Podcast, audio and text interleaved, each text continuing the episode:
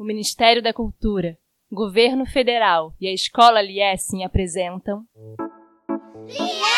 Cultural!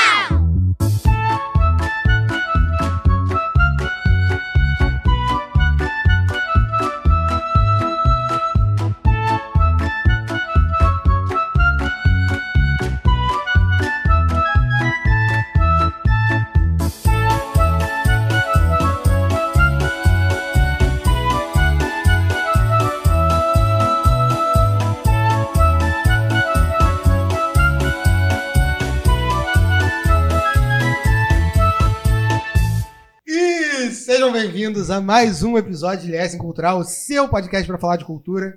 E dessa vez, infelizmente, chegamos. É hoje o dia do último episódio do segmento de música. Merece um coro, né? Ah! É, bom, estamos aqui novamente com eles, com Morá Alessandra. Shalom, Leculam. E com Moré Yuval. Mestre, mestre Yuval. Mestre Yuval. Hoje nós estamos aqui para falar de um híbrido. Vai ser um podcast um pouco diferente de música, porque é o último de música e o próximo segmento que a gente vai trabalhar é o segmento de cinema. Eu vou dedicar uma atenção especial a isso no final desse episódio. Mas por enquanto, tudo que vocês precisam saber é que a música que a gente vai falar é Tradition, no musical O Violinista no Telhado. Vamos ouvir um trecho. Tradition. Tradition.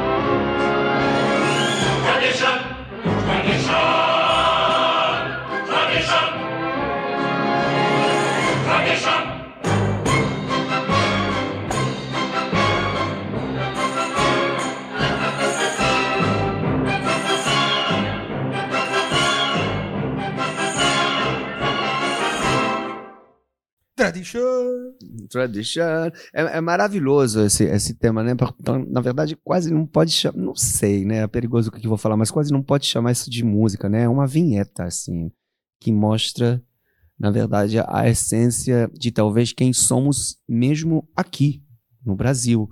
Em outro tempo, em outra atmosfera, com outras regras, com outras leis, né?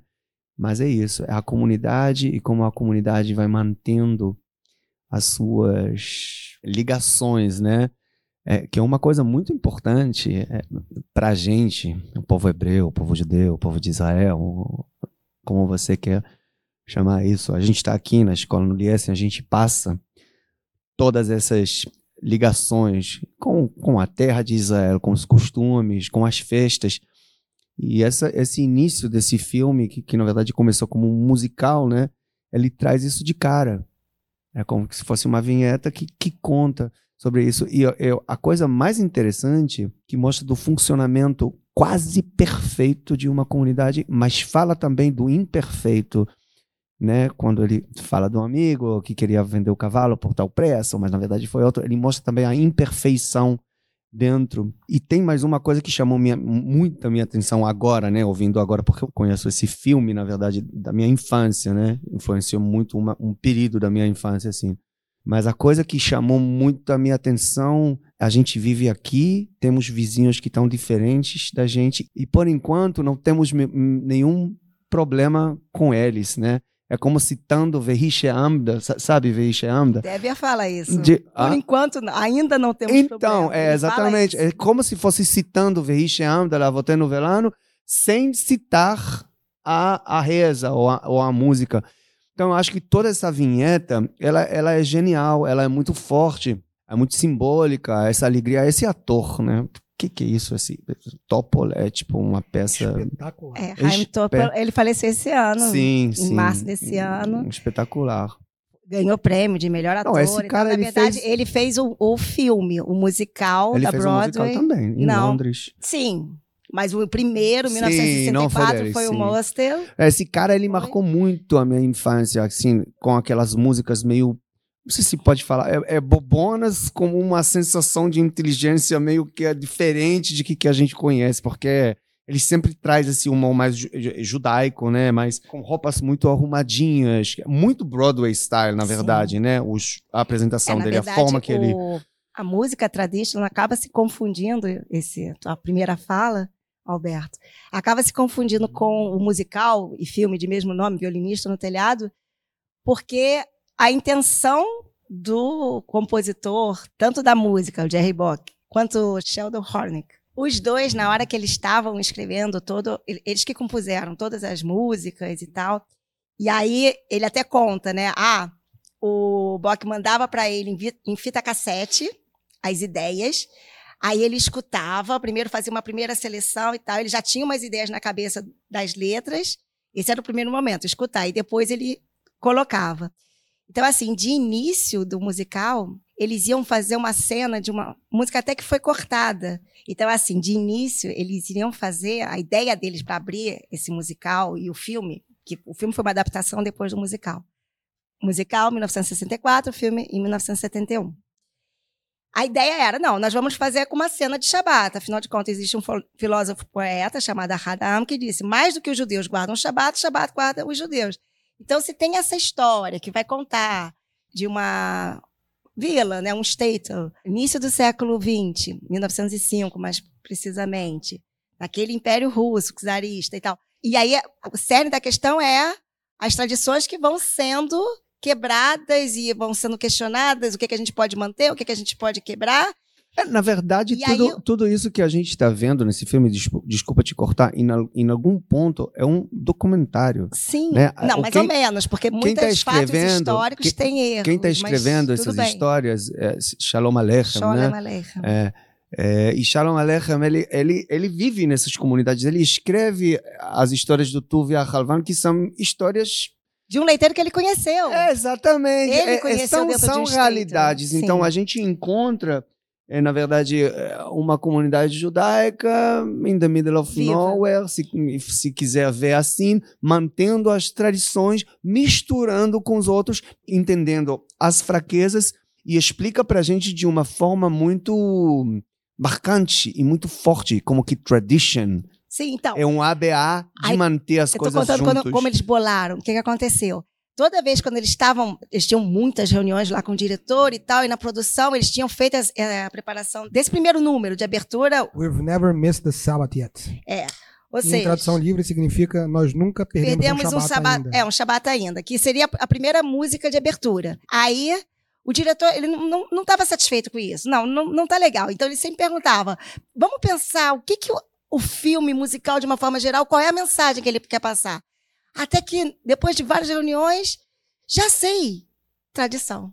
E aí veio, pronto, o cerne da questão é a tradição, então vamos fazer uma música de abertura Sim. mostrando como era a vida a antes. A, a, função, né? Antes dessas tradições, exatamente, serem quebradas. Por isso, a necessidade de colocar o pai, a mãe, as mulheres, eu acho as que crianças, isso é uma o, forma, o rabino, sim, o não essa, judeu. É, essa forma é, é, muito mais, assim, pelo menos ao meu ver, inteligente, porque somos alguns que não fazem um Shabat, mas vão em Yom Kippur para a sinagoga. E somos alguns que não botam os filins, mas... Isso hoje, não naquela não, época. Não, não tudo bem. É, é, mas eu estou falando de modo geral, porque tradition é, ah, é, é uma, tá é na parte assim, de hoje. Claro, okay. e, e, é muito marcante isso. Na verdade, me emocionou muito Sim, ver a, essa abertura, tradition, e, e pensar um pouco da minha função como educador dentro dessa escola que a gente está trabalhando, como isso é, é, é uma coisa tão importante, essa plantação que a gente está fazendo. Né? Regar todo dia,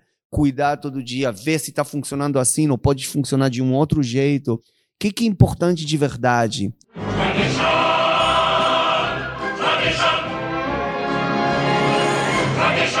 Eu vou falar uma, uma coisa pessoal. É, eu não sou ortodoxo. É, imagino que seja bem claro para a maioria das pessoas que estão ouvindo. Não sou ortodoxo. É uma realidade muito diferente da minha realidade. Mas eu, historicamente, ao conviver com ortodoxos, percebi que eu só posso ser judeu da forma como eu sou, Graças cultural, graças à existência de uma comunidade ortodoxa que mantém o cerne da religião intacto há tantos e tantos e tantos e tantos séculos. Para não se esquecer, porque o que acontece? O não observante, eu prefiro falar assim, é, ele acaba esquecendo. Ele pode até saber, o pai pode saber, mas por não, de repente, ser tão relevante para a vida dele diária, ele não vai passar para o filho. E o filho vai desconhecer a existência. É, a geração que a gente está. Qual será que, que é o, o, Raham, Tam, Rasha, ou que não sabe perguntar. Eu sei que não estamos em peça. Cada geração, a gente passa por uma variedade de gente, e dependendo quanto mais temos no tabuleiro do jogo, é, a que a gente consegue levar para frente essa nossa tradition, né? Essa nossa E o Valo falou de Pessah, que é uma festividade judaica que comemora a saída dos judeus do Egito, na história de Moshe, né, de Moisés. É, e ele falou de alguns tipos de filhos que são parte da comemoração de Pessah. Esses tipos de filhos são Raham, que é O sábio. inteligente, o sábio, Não, não, é sábio, no é, sentido de é, inteligente, no sentido de inteligente, Raham, o tamo, O tamo, ingênuo, que é o ingênuo. que é o ingênuo. o que Rash. não sabe perguntar. Veshe'enu yodei lish'ol. Que não sabe perguntar. Esse aí que a Alessandra falou que é o que não sabe perguntar. E o Rachá, o malvado. e o rachar o malvado. E aí, quando ele se refere a quantos de cada desses a gente tem na geração, é como é composta entre essas personalidades, ou é- entre esses arquétipos, a geração. E aí, essa geração vai tender mais a uma coisa, ou vai tender mais a outra coisa, enquanto comunidade, por conta da quantidade de indivíduos em cada personalidade. E é interessante pensar que essas quatro, essas quatro personalidades dentro de, de Pessah, elas dão um indicativo assim da condução do ceder, né, desse Sim. jantar. É, e de Ceder é ordem. É ordem, uma é. ordem que deve ser seguida no jantar da noite dessa festividade. Pessa. Perfeito. Você explicou melhor do que eu seria capaz de imaginar uma explicação. Muito bem, muito obrigado. E aí, parte do ceder importante é aprender a perguntar, né? Aprender a perguntar sobre a nossa tradição, é, o que que levou a gente aqui Tem interesse, né, nas Exatamente. coisas. E é exatamente o que a gente faz aqui no Liesen. O slogan do Liesen, meninos, é a escola que ensina a perguntar. Tem, tem, tem, numa, tem uma vírgula aqui que. Porque esses quatro talvez existem em cada um de nós. E a gente acaba é, é, trocando. De- O malvado não é o malvado que faz mal para os outros. O malvado é quem sabe pouco se interessa, né? Ou enfim, tem um nível filosófico aqui. E às vezes tem um sentimento ruim não, mesmo. sim, tudo Quem bem. Não tem? Ok, ok. Quem nunca? Tem um nível. o que, que eu estou tentando dizer é que tem um nível filosófico aqui, né? E, e é muito importante para a gente entender isso e tentar buscar na gente o equilíbrio certo entre os quatro para realmente poder realizar tanto uma vida, uma caminhada melhor para a gente e poder mostrar para os outros que vêm, nossos filhos, irmãos, amigos, primos, enfim, até que não fazem parte da nossa comunidade, eh, essas faíscas de luz que podem talvez abrir uns caminhos um pouco mais Esses quatro são alegres, muito né? profundos. Está dentro da gente, dentro da família, como, como você falou, dentro de, de sim, qualquer sim. ambiente que você quiser procurar.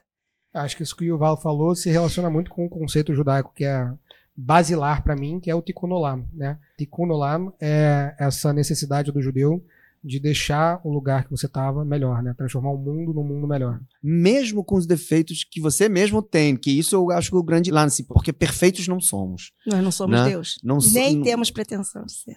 Perfeito.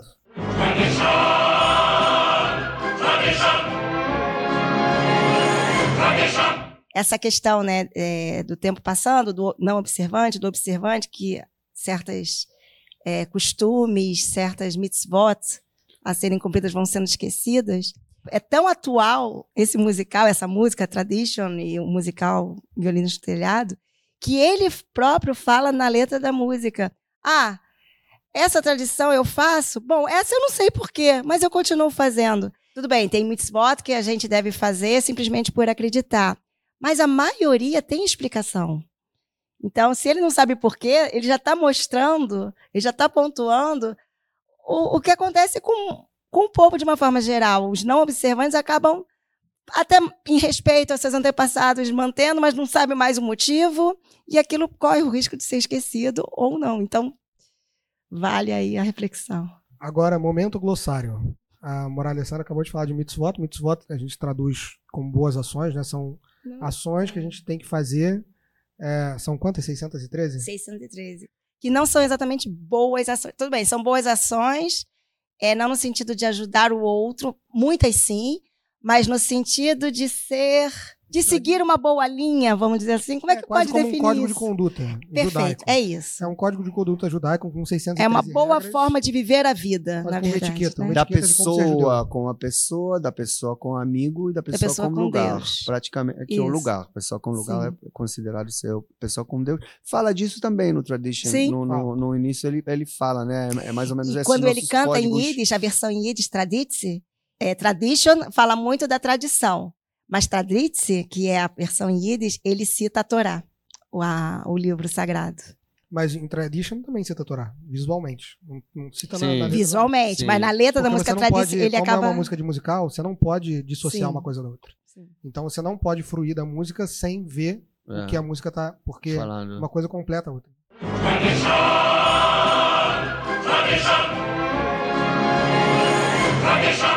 Na pesquisa, a gente consegue ver relatos assim emocionantes de quando da diferença que tem, vou puxar a sardinha para o Yiddish agora, mas é quando se vê o, a música ou que seja a história toda fizeram produções em Yiddish e botava a legenda em russo, em inglês, de acordo com o idioma no local que estava passando. E os relatos são muito emocionantes. Chega a ponto de falar assim: ah, agora sim eu tô vendo o original. Tem um relato curioso que ele fala assim: é como se eu tivesse descendo a terra direto para a Anatéfica, ah, os tem esse nome. E aí, ali eu vivo e, e vivencio, vejo como funciona e volto para Deus novamente.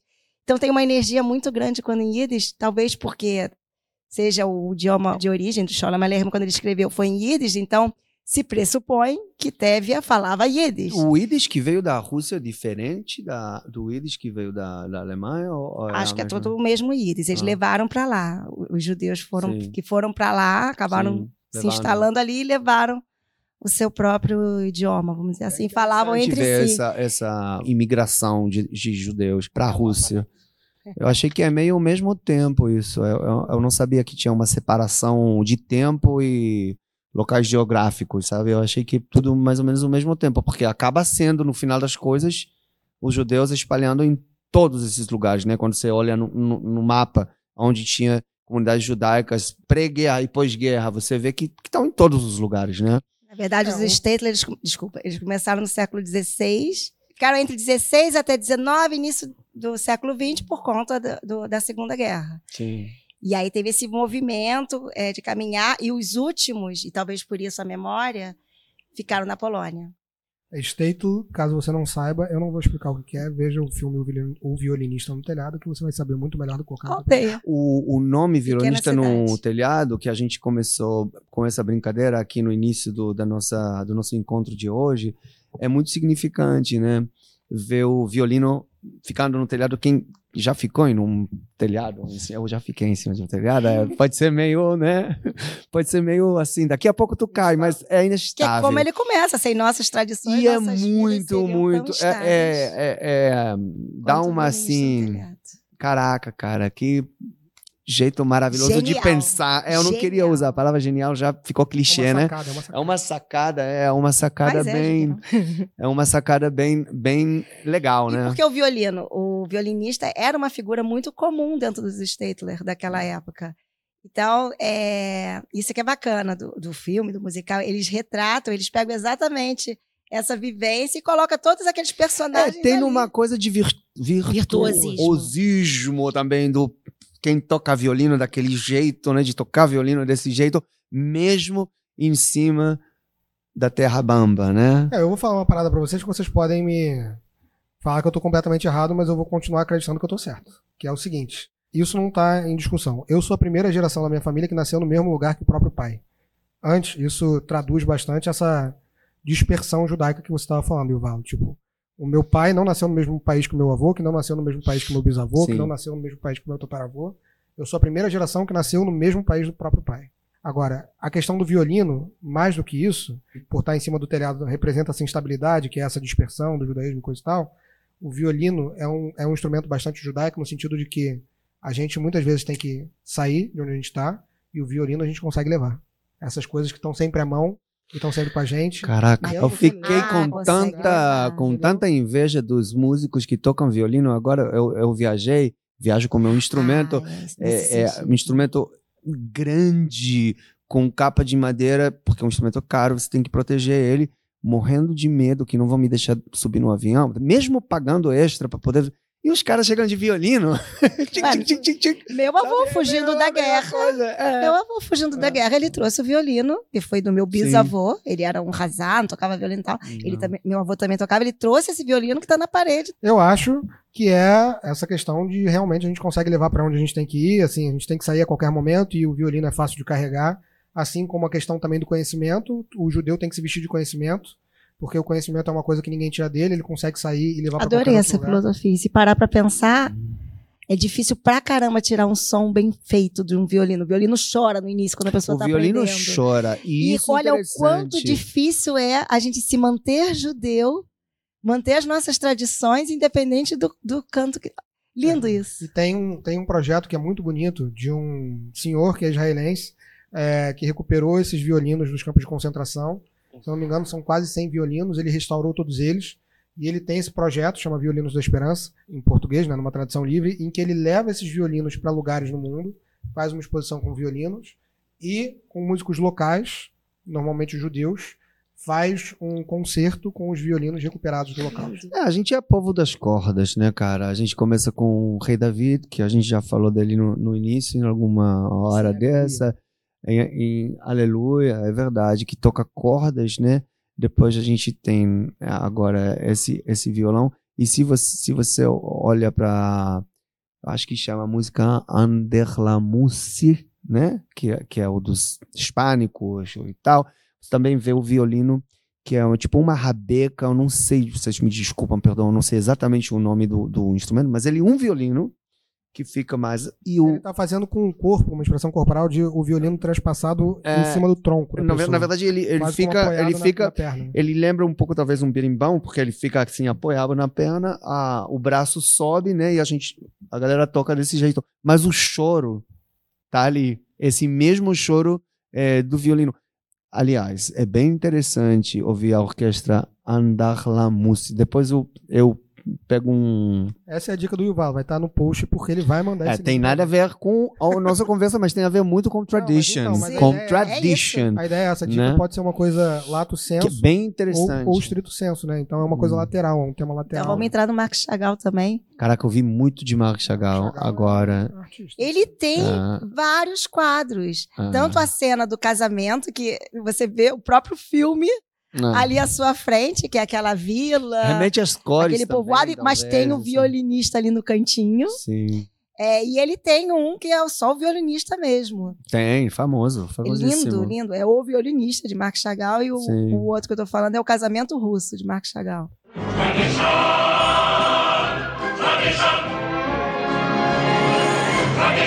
Mas agora eu vou falar da tradução da letra e a gente vai comentando o que a gente quiser comentar. Tá? Vamos lá. Então é sempre o Tevi falando, que é esse protagonista. Ele fala: Um violinista no telhado. Parece loucura, não? Mas na nossa pequena aldeia de Anatéfica, você pode dizer que cada um de nós é um violinista no telhado, tentando arranhar uma melodia agradável e simples, sem quebrar o pescoço. Não é fácil. Você pode perguntar: por que que ficamos lá em cima se assim é tão perigoso? Ficamos porque Anatéfica é a nossa casa.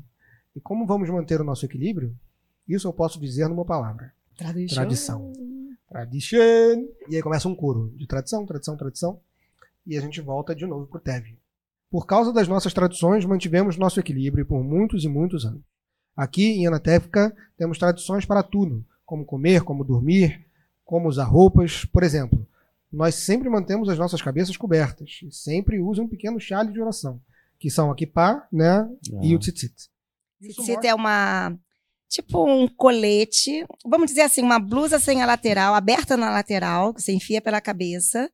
E ele tem franjinhas penduradas. E essas franjinhas. Tem amarros. E cada amarro lembra Tem de um nós, outro mitzvah, né? Que a gente falou antes. Isso, para mostrar a sua conexão. É como com se fosse um Deus. lembrante, né? Isso, diário lembrando. dos, dos Isso. mitzvot. Uma é, é a lembrança de que Deus está sempre acima de você, por isso que você anda com a cabeça coberta por alguma coisa que está acima de você.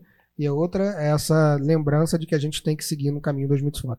Bom, isso mostra a nossa constante devoção a Deus. Você pode perguntar como, a- como essa tradição começou?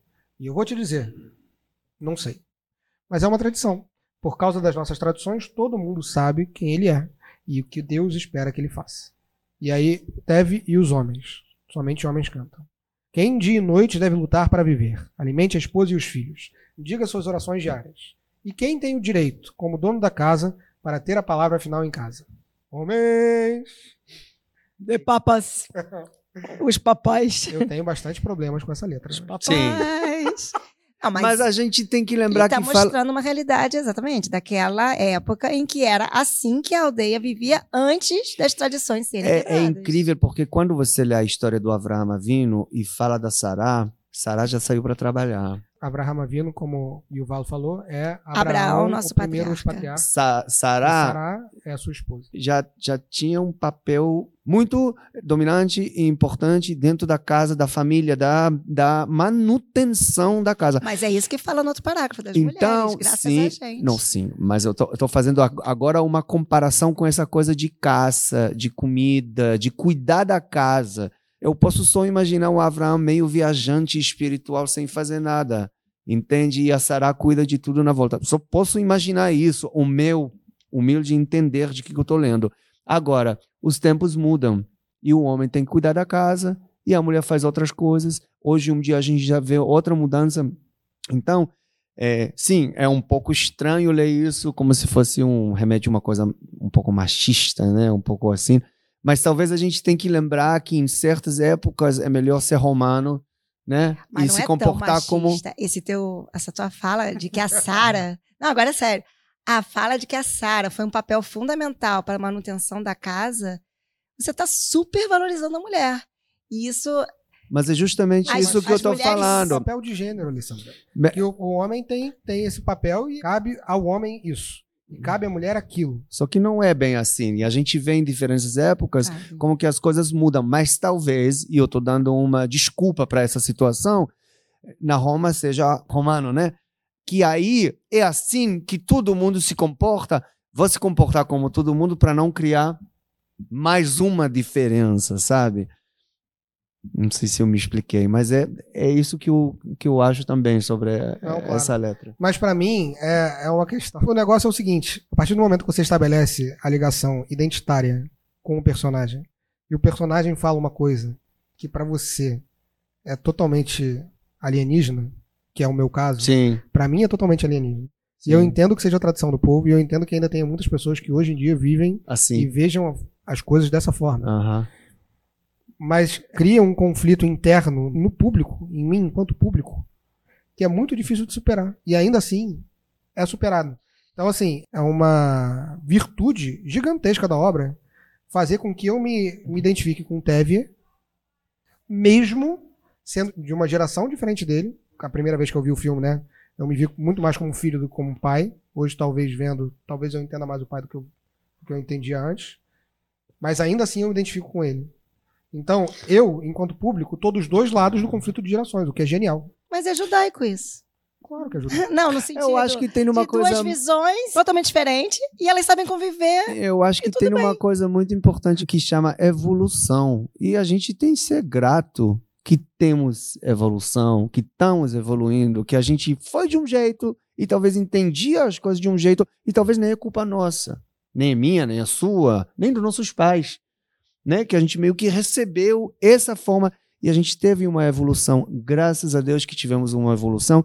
Muitas vezes fica até complicado um pouco para a gente entender essa evolução e ela pode caber em todos os aspectos da nossa vida, mas é super interessante e importante, sim, entender e ver essa evolução. Beleza, então vamos seguir com a letra. Agora as mulheres. Quem deve saber o caminho para fazer uma casa adequada? Uma casa tranquila, uma casa kasher. Kasher é o termo judaico. Cuidado com a alimentação. É, não só alimentação. É, né? caché é tudo, desde o Brit Milá. né? O homem pode ser caché ou não, olha lá. Aí você vai. A cachê é É alimentação. o jeito correto de fazer as coisas. É, Mais do sim. que só. Porque a lavar as mãos, É o jeito correto eu- de comer. ah, Entende? Eu vou, Mas eu vou o conceder vinho, essa. Eu vou conceder essa para Alessandra. Caché é conhecido mais a partir da É kashrut, que é, alimentação cachê. são o código de alimentação judaico, né? São as regras de alimentação judaica. Mas é Tá bom, mas que ok, tem que, o chofar caché, tá bom, ok. que o kasher é também a Os forma cuidados que seguem a Alahá. As todas leis as judaicas. peças religi- Tudo que religiosas, judaica. mas usar, ela pode ser que Sim, é ou caché não. e não caché. Tá bom. Ah, É a lei judaica, tá certo. Beleza. obrigado. De nada. Olha só como foi judaico isso. bonito. Quem Chegamos a um acordo. É. Quem deve criar uma família e cuidar da casa, então, para o papai estar livre para ler o livro sagrado. Tá bom, pela Lahá, pela Torá. Tá escrito que o homem deve fazer, não tá dizendo que a mulher deve fazer. Ah, a mulher é que proibida? A mulher é proibida? Claro que não. A mulher pode fazer? Claro que sim. Eu tô dizendo, tá escrito o homem deve, é, isso depois ficou, não na Torá exatamente, depois no Talmud, é, com a vinda de sinagogas e tal, ah, deve rezar três vezes ao dia, não sei o que e tal. Isso cabe ao homem. Mas a mulher pode fazer? Pode. Pode. Quero falar alguma coisa. A questão é, calma aí, só, só para o homem Claro, poder desculpa. cumprir, é muita coisa para uma pessoa só. Então, por que não ter divisão? A Tô verdade falando nesse é... olhar aqui, tá bom? Então, o homem, para ele poder estar lá, a mulher tá fazendo Meu outras problema coisas. não é divisão, meu problema é caber a mulher esse cuidar da casa para que o homem possa ter o livro sagrado. Por que, que com- não pode ser o contrário? Para cumprir o que tá escrito. Não, mas para cumprir o que está escrito, a mulher não pode ter o livro sagrado e o homem cuidar da casa e ler o livro sagrado? Ou pelo menos fazer uma, um tempo você, um tempo eu. Mas aí você tá tirando o lugar do homem, tá escrito que o homem tem que fazer. É, essa aí é a minha Não, mas aí começa o Não é o lugar do problema. homem, é só Ah. um lugar que pode Ah. ser ocupado pelo homem ou não. Na verdade, gente, que se vocês pensam bem, é, nem a Halakha, nem a Talmud, por tão inteligente e tão interessante e tão profundas que sejam, não são um ponto final de coisa nenhuma. Obviamente que viver através de regras ajuda muito para um funcionamento muito mais ágil das coisas, mas os tempos mudam, as necessidades mudam e a gente tem que saber a, a diferença entre a tradição das coisas e o jeito das pessoas agir dentro da tradição. Ok, vamos lá. Acender velas de Shabat. Quem é que acende as velas? A mulher. A mulher. Significa que o homem não mulher. pode acender? Não Então, vou mulher? chegar lá. Aí acende o homem. Agora, se tiver no mesmo ambiente, para acender a vela de Shabbat, um homem e uma mulher, para quem a gente deve dar esse cavó, esse, como é que eu posso traduzir cavó, desse respeito? Para quem? Pra mulher? Para a mulher. É isso a reza do homem. Mas isso não é uma reza. Na hora que o homem vai rezar, que ele vai falar Torá, mas ele está é trazendo brachot. Ele está trazendo boas entendo. bênçãos. então é, é a função dele. sagrado no sentido de É nesse, estudar. não, é nesse sentido de, de rezar, de trazer boas é, brachot para casa. Os A meus mulher avós, pode os fazer. meus, os meus a mulher avós, deve fazer também, mas quem entre homem e mulher, quem é que tem mais peso? os meus É avós homem. nunca estudaram na escola. Meus, meu avô sabe ler e escrever só porque ele estudava a Torá. A minha avó, que era uma pessoa tão inteligente, tão amorosa, nunca sabia escrever e ler. Imagina, imagina se ela teve esse tempo, tivesse, né, que fala esse tempo de sentar e estudar a Torá, que ela provavelmente sabia melhor do que meu avô, mas não de leitura, é só de, ó. Eu acho Bom, que no um, caso foi de ouvir que ele falou. é, então, é, desculpa, física, mas esquece às vezes. Ele gesticula. é. Porque, sim, mas, e aqui a gente tem que É entender as novas formas de viver. E é importantíssimo fazer isso. São três gerações diferentes aqui nessa mesa. Eu sou a velha. Eu não disse nada disso, mas eu disse que eu sou o novo.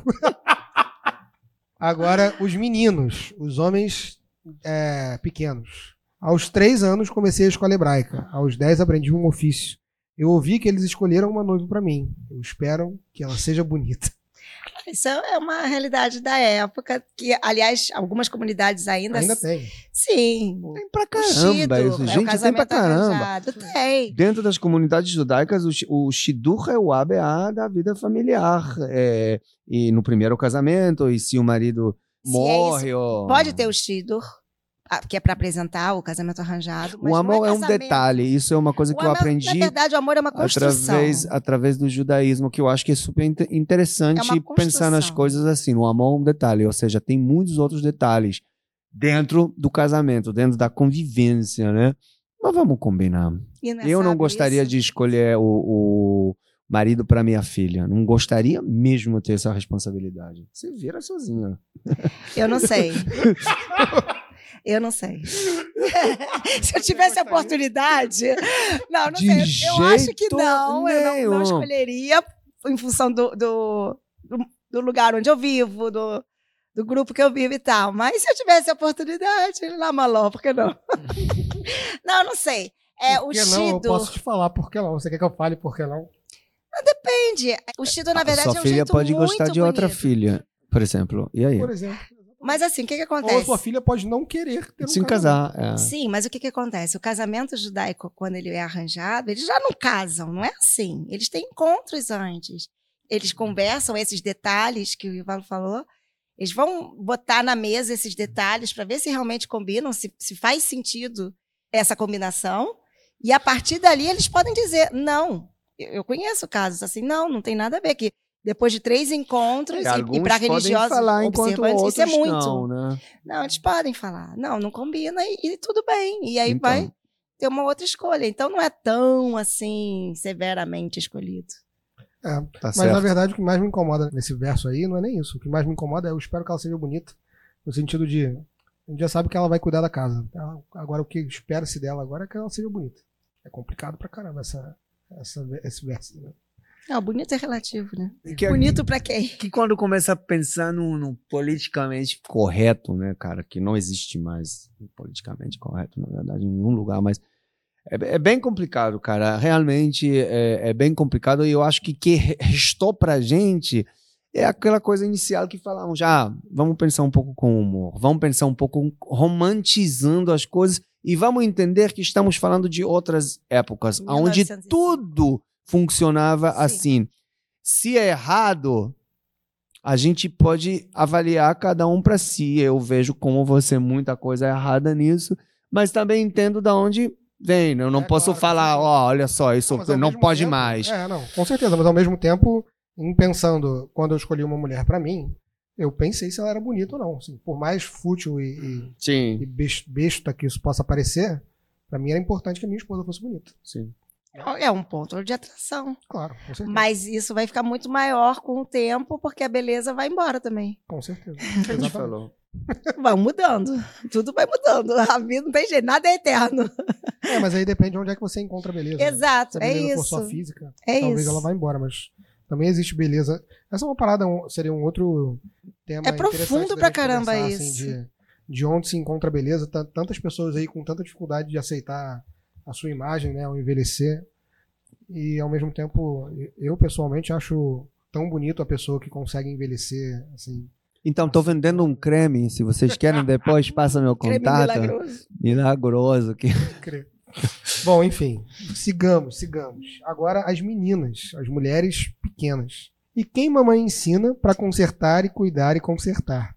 Preparando-me para casar com quem o papai escolhe. A Alessandra já tá aqui. Eu vou me furtar de comentar essa, essa estrofe. Não, essa é bem característico da época. da- não, não tem o que comentar. É de uma realidade que não, não, não vai mais, não acompanha mais. Essa daí nem eu consigo concordar. Mas no sentido, é, eu consigo ver a beleza nesse pedaço, que é a, a questão da mãe, ou o pai também, né? Você que é um pai ativo, igual também, de passar para os seus filhos o que sabe, o seu conhecimento passar para o seu filho. Esquece o, o outro, de, ah, quem será que vai escolher? Mas o nosso conhecimento, a gente tenta dar o nosso melhor, é, Ah, o que a é gente acredita para os nossos filhos. O que a gente acredita pode não ser o certo, mas se aquilo para mim é o certo, então eu quero passar isso pro meu filho. Pode ser que quando ele crescer, ele, ele vai discordar, que aquele não vai ser o certo para ele, mas para mim é o certo. Se é o certo, eu quero passar o melhor. Esse é o melhor que eu vejo para mim, então eu vou passar. Eu acho que aqui tem uma, tem uma questão que a gente não tá, hum, talvez chegando perto nessa, nesse, nesse pensamento, mas o nosso povo você pode comparar com pandas. Pandas estão em extinção. Quase que não tem pandas, né? Então, para poder criar mais pandas e tal, tem que ter umas regras de convivência para os pandas co- conseguirem encontrar com outros pandas e criar novos pandas. E é uma coisa muito fútil para muita gente. Ah, judaísmo. Ah, tradição. Não interessa mais. A- e acaba diminuindo o crescimento dos pandas. Então, é, eu acho que nessas coisas todas que a gente está falando aqui, que podem parecer um pouco decadentes, né, antigos, né, que eu quero dizer, Antiquados. antiquadros, tem, um, tem uma fórmula secreta de manter a tradição, de manter o ligamento do nosso povo e assim as pandas continuam no planeta. Porque eu, eu sei que eu estou falando assim de, de uma coisa um pouco, parece que eu estou ridicularizando as coisas, mas não estou. E eu estou falando muito sério. Eu tenho uma amiga super querida, uma pianista absurdamente grande, muito famosa na Alemanha, to- toca música clássica, blá, blá, blá, e ela é muito esquerdista. Muito esquerdista, aquela esquerda que eu posso respeitar por muitos pontos. Mas ela não entendeu naquela conversa dela que aconteceu muitos anos atrás, online, É, ela divulgou alguma coisa e começou a perguntar e duvidar por que, que temos que manter essas tradições, esse jeito de pensar, esses. E, cara, eu fiquei muito bolado, eu fiquei um pouco triste lendo isso e falei, cara, você realmente não consegue ver que somos pandas. Entende? E eu acho que ali ela parou a conversa. A conversa parou ali. Eu acho que isso é muito. Então, tem uma questão aqui decadente, vocês falaram, né? Uma coisa que já passou do mundo. Decadente, você falou, a gente falou antiquada. Antiquadra, assim, desculpa. Eu estou tentando buscar a palavra cer certa, né? Uma coisa mais antiga, uma coisa. Mas que, na verdade, tem aqui uma receita de continuar andando sem arriscar né, essa coisa tão importante que realmente sem ela não existia nada que temos hoje. Porque segurar forte nessa tradição que trouxe de volta o nascimento de Israel, que fez que as pessoas tenham esse sonho de ter uma escola de comunidade judaica no Brasil, né? Enfim, são N coisas que nasceram dessa coisa, dessa tradição, e saber botar o ponto. Eu, eu sempre faço essa brincadeira, né? Se, se você escreve um e-mail e esquece de botar o ponto no lugar certo, o e-mail nunca vai chegar. Entende? Você vai mandar um e-mail, pô, o nome é enorme, mas tu esqueceu um ponto o e-mail nunca vai chegar para a pessoa. Ou seja, temos uma receita e temos que seguir a receita para poder manter a nossa vida, a nossa tradição e tudo que está acontecendo que a gente está conseguindo fazer milagrosamente. Sem você, eu sou Não ninguém, é à toa que é um povo milenar. Exatamente, com não é tantas à toa. perseguições, tantas histórias que tentaram aniquilar. E se você pensa em povos semelhantes a gente, Uau. eles não existem mais. É, nenhum. Então, eles não existem mais porque esse ponto foi esquecido para trás. Então, eu, eu posso encontrar muitos pontos que cutucam a minha pele, justamente nessas coisas que a gente vê como machismo, como sei lá o quê, como sei lá o quê. Não, amigo, não é isso não. Não é bem assim. Tinha uma função para cada um e só assim que as coisas podiam funcionar. Se está no tempo de mudar, talvez. Eu sinto que está no tempo de mudar. Já não penso assim. Vejo nisso um certo problema no dias de hoje. Mesmo com isso, eu vejo a grande importância de ter essa ligação e entender essas tradições e como lidar com eles hoje em dia, justamente para poder manter forte o nosso barco navegando nesse mar né, desconhecido, se quiser, sei lá, do futuro, né? Fico muito feliz de ter falado antes de começar a letra de que eu acho que eu só posso ser judeu hoje em dia por conta dessa comunidade ortodoxa, porque é exatamente o que você falou. Sim. São eles a âncora que mantém a tradição judaica viva para que eu tenha liberdade de ser judeu da minha forma, como eu quiser, porque eu sei, assim como a Alessandra falou em outro momento também, é, que eles estão lá, que eles existem e que sempre que eu tiver alguma dúvida, ou que eu não souber exatamente é, como me referir a determinada coisa dentro da religião, eu posso recorrer a essas pessoas que são muito mais religiosas do que eu e que entendem muito mais da tradição judaica religiosa do que eu é, e que vão saber me guiar e me ajudar a encontrar um caminho dentro da religião. Eu, assim, a partir dessa sua fala, Yuval, e a partir da dica de parentalidade que a Moral Alessandra acabou de falar antes também, que eu ensino o que eu acho certo, mesmo que meu filho venha acreditar que é errado, é, eu dou espaço para ele acreditar que é errado no futuro, mas eu ensino o que eu acho certo mesmo assim, que eu acho que é uma dica fenomenal e que eu vou guardar no meu coração. Eu dou por encerrada a leitura da letra da música. Parece um juiz deu por encerrada essa sessão.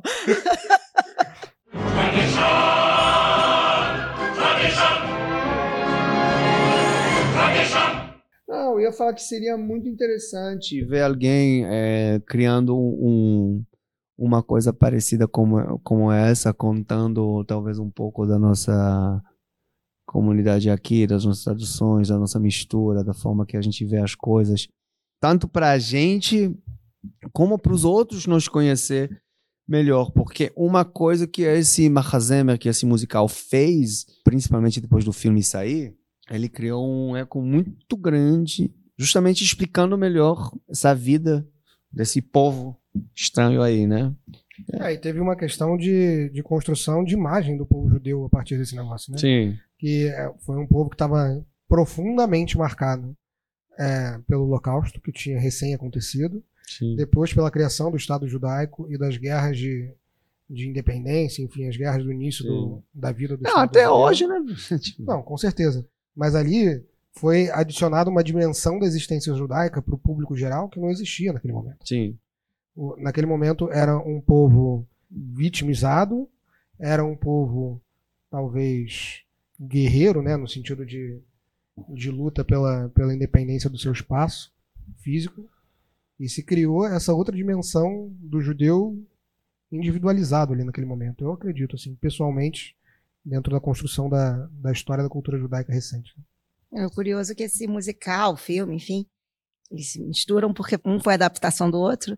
Os investidores chegaram a questionar: isso é tão judaico? Isso vai fazer sucesso? Depois perceberam que, apesar de ser tão judaico, é tão universal. Ele lida com questões tão humanas, tão os eu valores. acho que não é só, eu acho que não é só isso. Quando eu convido algum amigo para casa em Rosh Hashanah ou em Pesach, ou em- eles se encantam, sim. não só que se encantam, querem saber, querem saber mais do que eu quero explicar às vezes. Mas por quê? Porque a gente lida com valores humanos que às Eu vezes são acho que esquecidos. sim, com Eu certeza. discordo, eu não acho que é por isso. Eu acho que as pessoas é, de fora da comunidade têm uma curiosidade grande nesse sentido, sim, porque nós somos uma comunidade fechada e que guarda muito bem as suas formas de tanto viver, os seus tempo, conhecimentos, coisa e tal, há tanto tempo. E as pessoas querem saber, porque as pessoas têm curiosidade de entender como que a gente se relaciona com as coisas. Então, batendo na mesma tecla, é, é, eu tenho que falar que tudo que você falou é verdade, mas nós não somos é, é, comunidade fechada. Nós apenas queremos manter o jeito certo para continuar a existir, entende? Eu não me vejo como uma pessoa que só é, reage ou trabalho ou vivo com a comunidade judaica. Ao contrário, a minha vida é completamente fora da comunidade. A comunidade, tudo bem, no trabalho aqui no Liesen, tem uma ligação muito forte, óbvio, é, é meu dia a dia, né? Mas fora disso, meus amigos queridos, entendeu? Assim, para onde viajam, onde trabalho fora daqui, tem nada a ver. Quando fala nada a ver também é muito doido, porque a gente traz com a gente Uhum. muita coisa, né? Eu não vejo a nossa comunidade como comunidade eu- eu não fechada, identifico apesar de que eu já ouvi isso de muitos amigos meus. Falam. Fala, vocês Falam são muito é fechados. fechada. Mas vem cá, mas você vai casar com não judia? É complicado. Não, eu entendo perfeitamente você, com você e eu me identifico bastante com, com a sua vivência. Assim, a grande parte da minha vida é fora da comunidade judaica. Eu acredito que essa questão de ser uma comunidade fechada é, assim como você falou, uma, uma resposta à pressão da assimilação. Para se manter a tradição. Não para se manter a tradição, para se manter o povo judeu. A tradição é uma ferramenta de manutenção do povo judaico, eu acho. E a, tra- a tradição ela vai mudando também, entendeu? Ela, ela vai mudando, ela vai, ela vai, ela vai respirando e mudando e, e- e nesse próprio musical, nesse nesse próprio musical, Sim, é, ele muda. fala da, da roupa, né? E se você pensa na roupa, essa roupa, muitas vezes que, que, que muitos, sei lá, vertentes judaicos usam até hoje, não faz nenhum sentido, sabe? Então, é confortável e a gente não vai mudar porque a zona do conforto está ali. Mas eu tenho certeza que um dia um sábio vai pensar diferente para fazer as coisas. Não tem como não. A evolução, como a gente falou antes, eu acho, acontece o tempo todo. E às vezes, infelizmente, através do completo caos que, que nascem as coisas mais é, é, fortes que ficam por mais tempo. Enfim, não sei. Talvez isso só o meu pensamento, mas. A sensação que eu tenho é que dentro da, da religião é um transatlântico, né? É. Até você Cheio de gotas de água, assim. né? demora muito tempo. Ah. e com muito cuidado. Mas não somos só religiosos. Né? A, a identidade judaica, a judeidade, ela se constrói. Não, judaísmo não é religião. isso, é, é- é. A, a gente sabe que é, É uma Cara, forma de pensar, uma é forma uma família, é DNA, gente. A gente é filho de- do mesmo pai em algum lugar. Isso faz a gente muito, muito, muito, muito uma família diferente de qualquer outro grupo que você vai falar. Isso é um povo. Não, a gente é um povo também. E a gente é tribos também. A gente é um país também. Mas a gente é uma família. Gente, DNA igual. Tem filhos adotados, obviamente. Tem muita gente que virou ser judeu. Mas a gente é uma família. Essa família tem uma religião que não todo mundo segue. Ela tá ali. Como você falou, ela pode ser âncora para muitas coisas. Ela pode fazer parte da tradição leve, que eu chamo, né? Como que eu me considero, né? Eu gosto de citar o Shabat. Gosto quando a minha mãe acende velas de Shabat. Eu sou casado com uma mulher que não é judia, que quando viu isso, tá querendo, né, acender velas de Shabbat, todo Shabbat em casa, isso é maravilhoso, não vejo nenhum problema com isso, apesar de- dela não ser cheira. Cara, vira e mexe, até faço esse grande crime de botar tefiline e me ficar, né? Crime! É, não, é- Sim! tô brincando, eu tô tá brincando, eu tô, eu tô, eu tô brincando. Eu, eu falei isso justamente Pra é, provocar assim, essa pra, é, desculpa, não, eu, fui vejo nisso, eu, ve- eu vejo nisso é, um momento muito especial para mim, é que sempre me, me bota em um centro bastante importante para um momento ou outro, De né? conexão. De, conex- é, de conexão, de, sim, com certeza. Por isso que eu acho que os tsetsiotos não vão deixar de existir. Não podem deixar de existir. Não, mas não precisam deixar de Não, calma aí. existir. Não, que eu tinha falado que um dia talvez parem de usar, que não faz sentido aqui. Eu não falei É, isso. Ah, talvez, eu é porque a gente se, a gente se ó. referiu de outra, com outra palavra. Tzitziot, no caso, é o plural de tzitzit, Sim. que é aquela vestimenta como um colete com as franjas e os nós que lembram as Eu mitzvot. quero explicar o que que eu falei. Tem vertentes no judaísmo que usam a mesma roupa do rei deles de 300 anos atrás. Ah, Mas aí. Usa meia calça, usa meia calça, acima do rabino. Acima do rabino. É o líder de, de todo usa uma meia calça e um, e um sapato de, de bailarina e a, e, a, e a calça de aquele. Como é que chama esse Mas tecido? aí, calma. É, calma, tudo bem, de veludo. Veludo. Mas aí já virou. Não, aí o propósito deles ali é outro. Não, o propósito mas aí é que- mostrar, eu sou deste grupo. É, é identificatório. Quando a gente vai para Discordo de você que é outro. Bom, Nunca é outro, porque é, eu sou deste grupo. O grupo é um grupo. não, não, não, não, não, não. Deste grupo racídico, de que vem de Rabat, ou que vem em Israel. Mas aí você. Quando lá, eles usam. Mas a calma, gente vê calma. isso também dentro Israel, do rabado, a gente vê isso dentro do que peluda. sugar. Exatamente. Então, eles usam uma equipa peluda que, que mostra. Eu, eu, não sei identificar, tá Mas, bom? olha Mostra que veio Ana, judeu a de tal do lugar. momento em que é, se identificar como um judeu de tal tipo, tal tipo é maior do que o judeu? É maior do que o judaísmo? É, isso é uma questão muito importante que a gente Tá, eu tô tem que... entendendo o que você tá argumentando. Se Ok, você concordo. tá- é uma vertente do mas é pra judaísmo, mostrar- Se você está se estabelecendo como uma vertente do judaísmo, você está se estabelecendo como judeu. Ponto. Pode ser que seja aquela vertente. Sim, mas você e quer dizer que você você tá daquele grupo que. Não, você vem daquele grupo que pensa desse jeito. E qual o problema? Não, nenhum E problema. você que eu vem tô de é outro que se grupo que você vem se de outro jeito, que pensa de outro um, jeito. Um judeu que se veste daquele jeito para se identificar como um judeu daquele tipo, é um judeu daquele tipo. Você se identifica como judeu. Sim, mas que vem daquele lugar. Quando vem daquele lugar, tem todo um costume, tem todo um cuidado. Os judeus se espalharam pelo mundo. Certos as tradições não são iguais para todo mundo, os costumes não são iguais, o- o- as comidas não são iguais, até reza, tem tudo diferente. Então, quando você coloca Mas tem uma coisa que une uma a coisa todos. e tem uma coisa comum, óbvio, óbvio, senão deixa de ser judeu. Sim. É, tem, tem Esse a ponto Torá que- é, o, é o elo que liga a todos, talvez. A forma de fazer é que vai variar de acordo com a região, e tudo bem. E aí, quando se coloca a roupa como um- uma forma de identificar, olha só, eu venho desse lugar, então significa, a grossíssimo modo, eu vou poder comer arroz em peça, sei lá. É mais nesse sentido. Ah, tá, ali, ah, eu já sei que ali vai fazer mais ou menos assim. Ah, aquele outro jeito ali, ah, aquele outro jeito vai- vai usar muito mais música para cantar e tal. Aquele outro jeito vai falar uma reza super falada e corrida, porque o objetivo é só falar a reza. Não sei, tem tantas variáveis, é tão. É, e a gente tem que saber aceitar todas as É, variações, respeitar tudo todas as variações. É, é, não importa de que nível de hardcore É, a gente não, está ali. bem. Isso é muito perigoso. Eu, eu É. acho que aqui mora a, a- o, Não, o perigo verdadeiro de não aceitar. aceitar o outro sim, tá dentro errado. daquele Isso. movimento. Pois é, dentro desse movimento todo é, que a gente que a gente fala de judaísmo, que na verdade nem esse nome eu gosto tanto, mas é assim que chamam a gente, então são os judeus.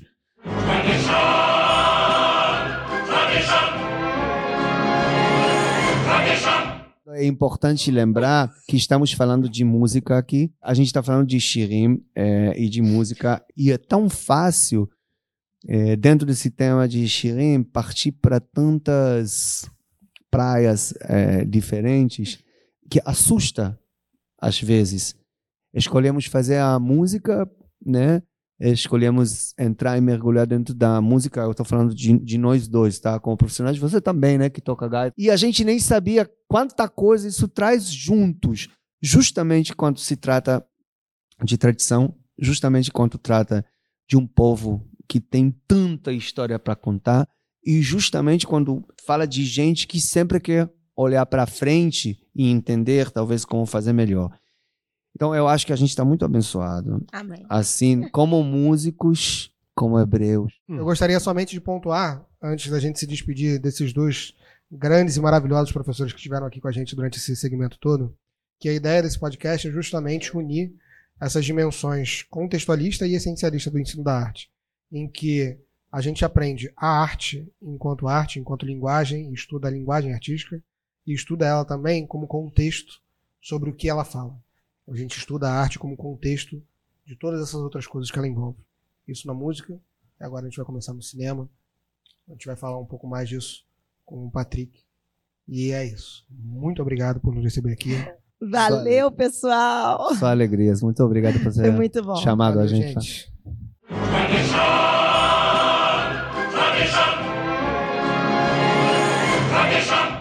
E beleza, galera. Vou aqui, como é o último episódio de música, abrir uma parada pra vocês. A gente não gravou ainda a primeira parte do episódio. A verdade é essa, ouvinte. A gente tá gravando a segunda parte do episódio antes da primeira parte do episódio. Então vou presumir que rolou um- uma discussão bastante acalorada aí entre os participantes. E vou falar. Ah, Moré Patrick, muito obrigado por chegar aqui para acalmar os ânimos. Vamos começar, Moré Patrick?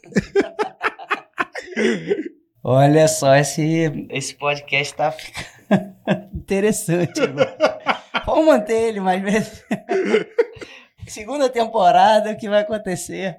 Eu presumo que o bicho esteja pegando justamente porque essa música, Patrick, Tradition, é uma música que fala, como o nome já diz, de tradições, tradições judaicas.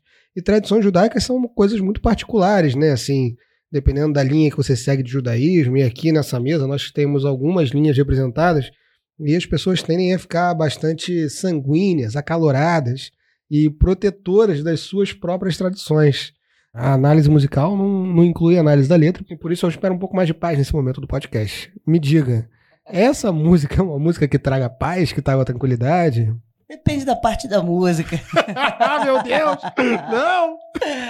brincadeira, brincadeira. Porque, na verdade, é uma peça, né? Isso, de teatro e foi também reproduzida em cinema, né? Que popularizou muito, né? É, não só a questão das tradições e costumes e, e a vida tradicional com uma comunidade judaica vivendo, compartilhando o espaço com outra comunidade que não era judaica. Então, na, na música, a gente vai disponibilizar aí né, o, o link pro, pro YouTube. A gente vai disponibilizar, não. A gente já disponibilizou. Está aí no post do episódio. Você pode procurar aí no post do episódio e abrir se você quiser. Que bom, porque tem alguns momentos ao longo da música que o Tev ele passa explicando não só é, as tradições, mas é, quem são as pessoas que fazem parte da, da comunidade judaica e algumas delas, inclusive, cantam cada uma dessas pessoas nas suas respectivas vozes, né, as suas funções, as suas tarefas, as suas responsabilidades. Então, fala dos homens que trabalham no comércio, é, com trabalho de marcenaria, artesanais, é, o açougueiro e tal. As mulheres que cantam sobre deveres no lar, de cozinhar, lavar roupa, estender roupa. Os meninos na preparação do bar mitzvah cantam sobre isso. E sobre a questão da futura esposa, né, a pretendente. As meninas também entram na história. Cada um canta a melodia principal da música, canta o seu papel social dentro da comunidade, no seu próprio registro vocal também. Então, uma sacada muito boa do compositor de fazer, né, nesse arranjo musical todo, é, as modulações. Então, o tema apresentado em Dó maior, e aí quando vai para a parte em que os homens cantam, já modula para Ré, depois as mulheres cantam, modula para Lá, depois os meninos cantam, e as meninas também tá em outro tom, depois vem a parte do rabino, e aí que vem a questão que ele fala, agora também tem uma comunidade que não é judaica, mas compartilha esse espaço com a gente. E a música se transforma e não tem mais o tema tradicional que é cantado e apresentado ao longo da música inteira, que é uma jogada muito imagética também, ajuda a contar essa história, em que aparece o padre, aparece os outros é, trabalhadores russos, né? São os russos que convivem ali com eles no vilarejo. E aí vem a parte da piada também, que é muito comum também da, da comunidade judaica também ter essas coisas assim de. Ele fala que nós vivemos com eles. A gente não incomoda eles, eles não incomodam a gente, tá tudo certo.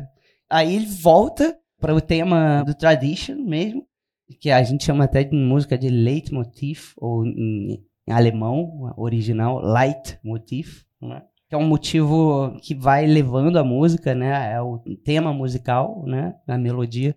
Volta e aí ele começa a falar da questão dos conflitos entre os judeus dentro, da, dentro da, do vilarejo. Que ele fala, ah, aquele cara ali vendeu um cavalo, vendeu um burro, sei lá, para o outro cara ali, é, dizendo que tinha só oito anos o burro, mas na verdade ele, ele tinha 20. Aí, aí ele vai lá, fala pro, pro cara ali no ouvido dele, então, Aquele burro lá tinha 20 anos, né? Eu sei. E aí começa um auê do vilarejo entra e começa a discutir.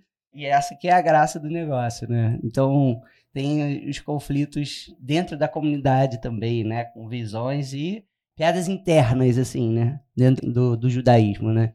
Então, é uma coisa bem sacada, né? Dessa obra musical, né? Uma, uma sacação ótima, assim, né? É, essa música, como você falou, é de uma peça que é um filme também. Uhum. E é, além de Lauf, é a única música que a gente falou aqui ao longo dessa temporada que tem essa característica. Uhum. E é legal você pensar a partir desse prisma, porque uma música feita para um musical não é uma música feita para um álbum, ou não é uma música estanque. É uma música com um propósito dramatúrgico, que é, expressa exatamente isso que você está falando aí. Uma música de musical, ela tem que, de alguma forma, entregar informação e mudar algum valor dentro daquele conflito daquele filme, né, ou daquele, daquele espetáculo, de modo que a gente saiba de alguma coisa através da música, para além de só ser uma música que está sendo cantada ali, porque a música não tem a função só de divertir ou só de emocionar, ela tem justamente essa função de contar a história. Então essas coisas que você está falando é, são essa concretização da contação de história através da música.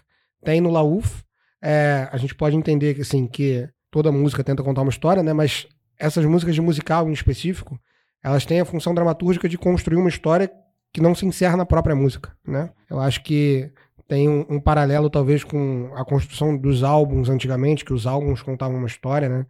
Pode pensar, sei lá, em Dark Side of the Moon, do Pink Floyd, que conta uma história todo o álbum. Como era muito comum antigamente quando eram álbuns que eram lançados, não singles, como a indústria se constrói hoje em dia. Tem Mas um exemplo também, desculpa te interromper, do Pinball Wizard, do The Who. Tá? Então, é um disco que foi pensado, é uma ópera rock, né? Então, ele conta toda uma história. Então, essa pode ser uma dica aí. Eles mesmos já acabam falando um pouco isso, né? Que é uma ópera rock. E uh, musicais são feitos também em cima desse álbum. Todo, todo o repertório da peça é o do disco, o do álbum lançado pelo The Who, Pinball Wizard. Muito maneiro. E aí, dentro dessa construção da história, é, a gente muitas vezes, dentro da música, no musical, vê a construção do próprio personagem através da música. E esse negócio que você falou do Tevye, das traduções, ele está apresentando a comunidade, ele está apresentando ele mesmo enquanto personagem, ele está apresentando ali alguns conflitos que existem naquela história. Então ele está apresentando muita coisa ali, talvez até por isso seja uma música longa, né, de oito minutos, é, e com tantas idas e voltas musicais, como você falou, porque são momentos diferentes, conflitos diferentes, coisas diferentes que ele está apresentando. E uma das coisas que você falou que é muito marcante, que é essa, essa forma do Tevye de criar confusão ali e, e, a partir dessa comicidade, né? É uma característica que é muito importante na construção da identidade judaica, que é o humor judaico, né? Os judeus são muito conhecidos pelas suas piadas, são muito conhecidos por rir de si mesmos. E é interessante ver a sobreposição de uma coisa na outra para a construção do personagem, que é, teve nessa peça, a encarnação do que é um judeu naquela época. Então, o judeu, ele tem que ter o humor judaico. Senão ele não é um judeu com essa identidade judaica tão característica daquele momento. Então é uma coisa muito interessante que você colocou. Muito bem, Patrick, parabéns. Uh, valeu. Inclusive no início mesmo da música, né? Uma outra pitada de humor, ele começa, na verdade, é uma das primeiras coisas que ele fala é, sobre a questão das tradições, né? É, dos costumes, ele fala assim: Bom, e da onde que vem isso? Eu vou contar para vocês. Ele faz uma pausa e fala: eu não sei de onde veio isso. então, É uma coisa tá tão enraizada e não é questionada. Então o Tev faz essa, é, esse comentário, né, sobre a, a, tradição, não saber, né, da onde que vem, de fato, porque é, é tão enraizado, não há até nenhum um questionamento, assim. A coisa é tão é, basilar, tá tão na base, né, da, da do judaísmo que para ele e para muitos judeus acredito que não tem um questionamento Ainda mais, acho que os judeus de antigamente, né? Vamos pensar que também hoje em dia a gente pode ter espaço para alguns questionamentos surgirem. Uma questão de o mundo ser muito diferente do que era anteriormente, né? Tecnologias e tudo, todas as transformações, né, que a gente observa, né, com o passar dos, dos tempos e das eras, né? E a capacidade do povo judeu também se adaptar, se reinventar.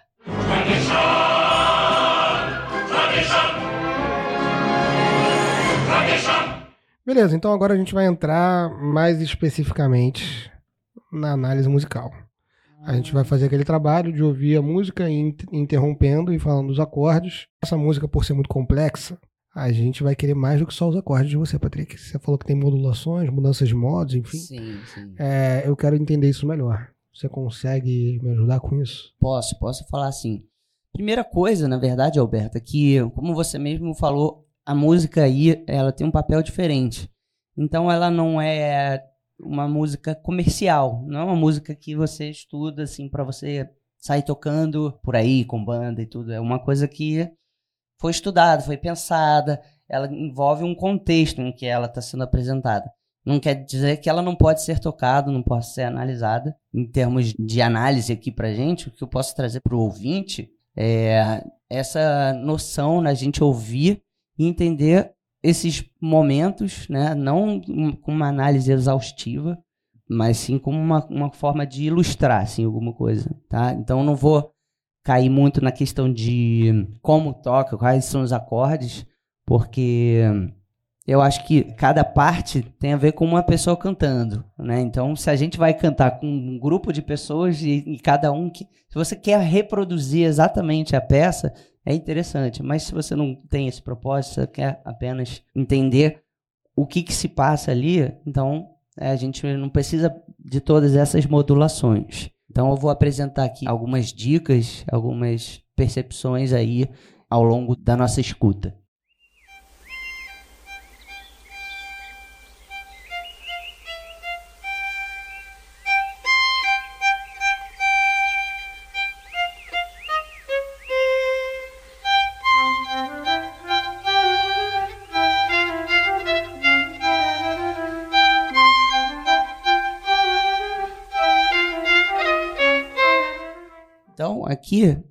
Esse prólogo, vamos dizer assim, essa abertura, né, é como começa né, o, o, o filme, a peça, o musical, é justamente essa melodia bem tradicional que até para a comunidade judaica, imagino também, né, muita gente deve conhecer e se identificar, né, não só reconhece ou se identifica com essa música por causa de uma questão também é, pop, né, disso popularizar, né, conscientizar para um público maior que não é judeu sobre a comunidade judaica num formato, né, de uma obra de arte como como é essa peça. Mas falando sem fugir do assunto, o que a gente ouviu agora foi a, a apresentação dessa melodia, tá, pelo violino. E logo depois tem uma, a segunda melodia, quase aquela brincadeira do cânone que a gente falou no episódio passado, do Tsena Tsena. Essa melodia continua acontecendo. E uma outra melodia também de um violino é, tocando cordas mais graves, fazendo uma melodia não acima, mas abaixo da, da melodia principal, que é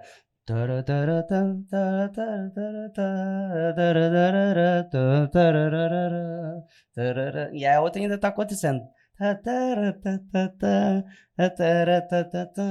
Simultaneamente. Então, eu tenho só dois acordes: Dó maior e depois um Dó sustenido maior. e eu volto pro Dó maior. Isso seria.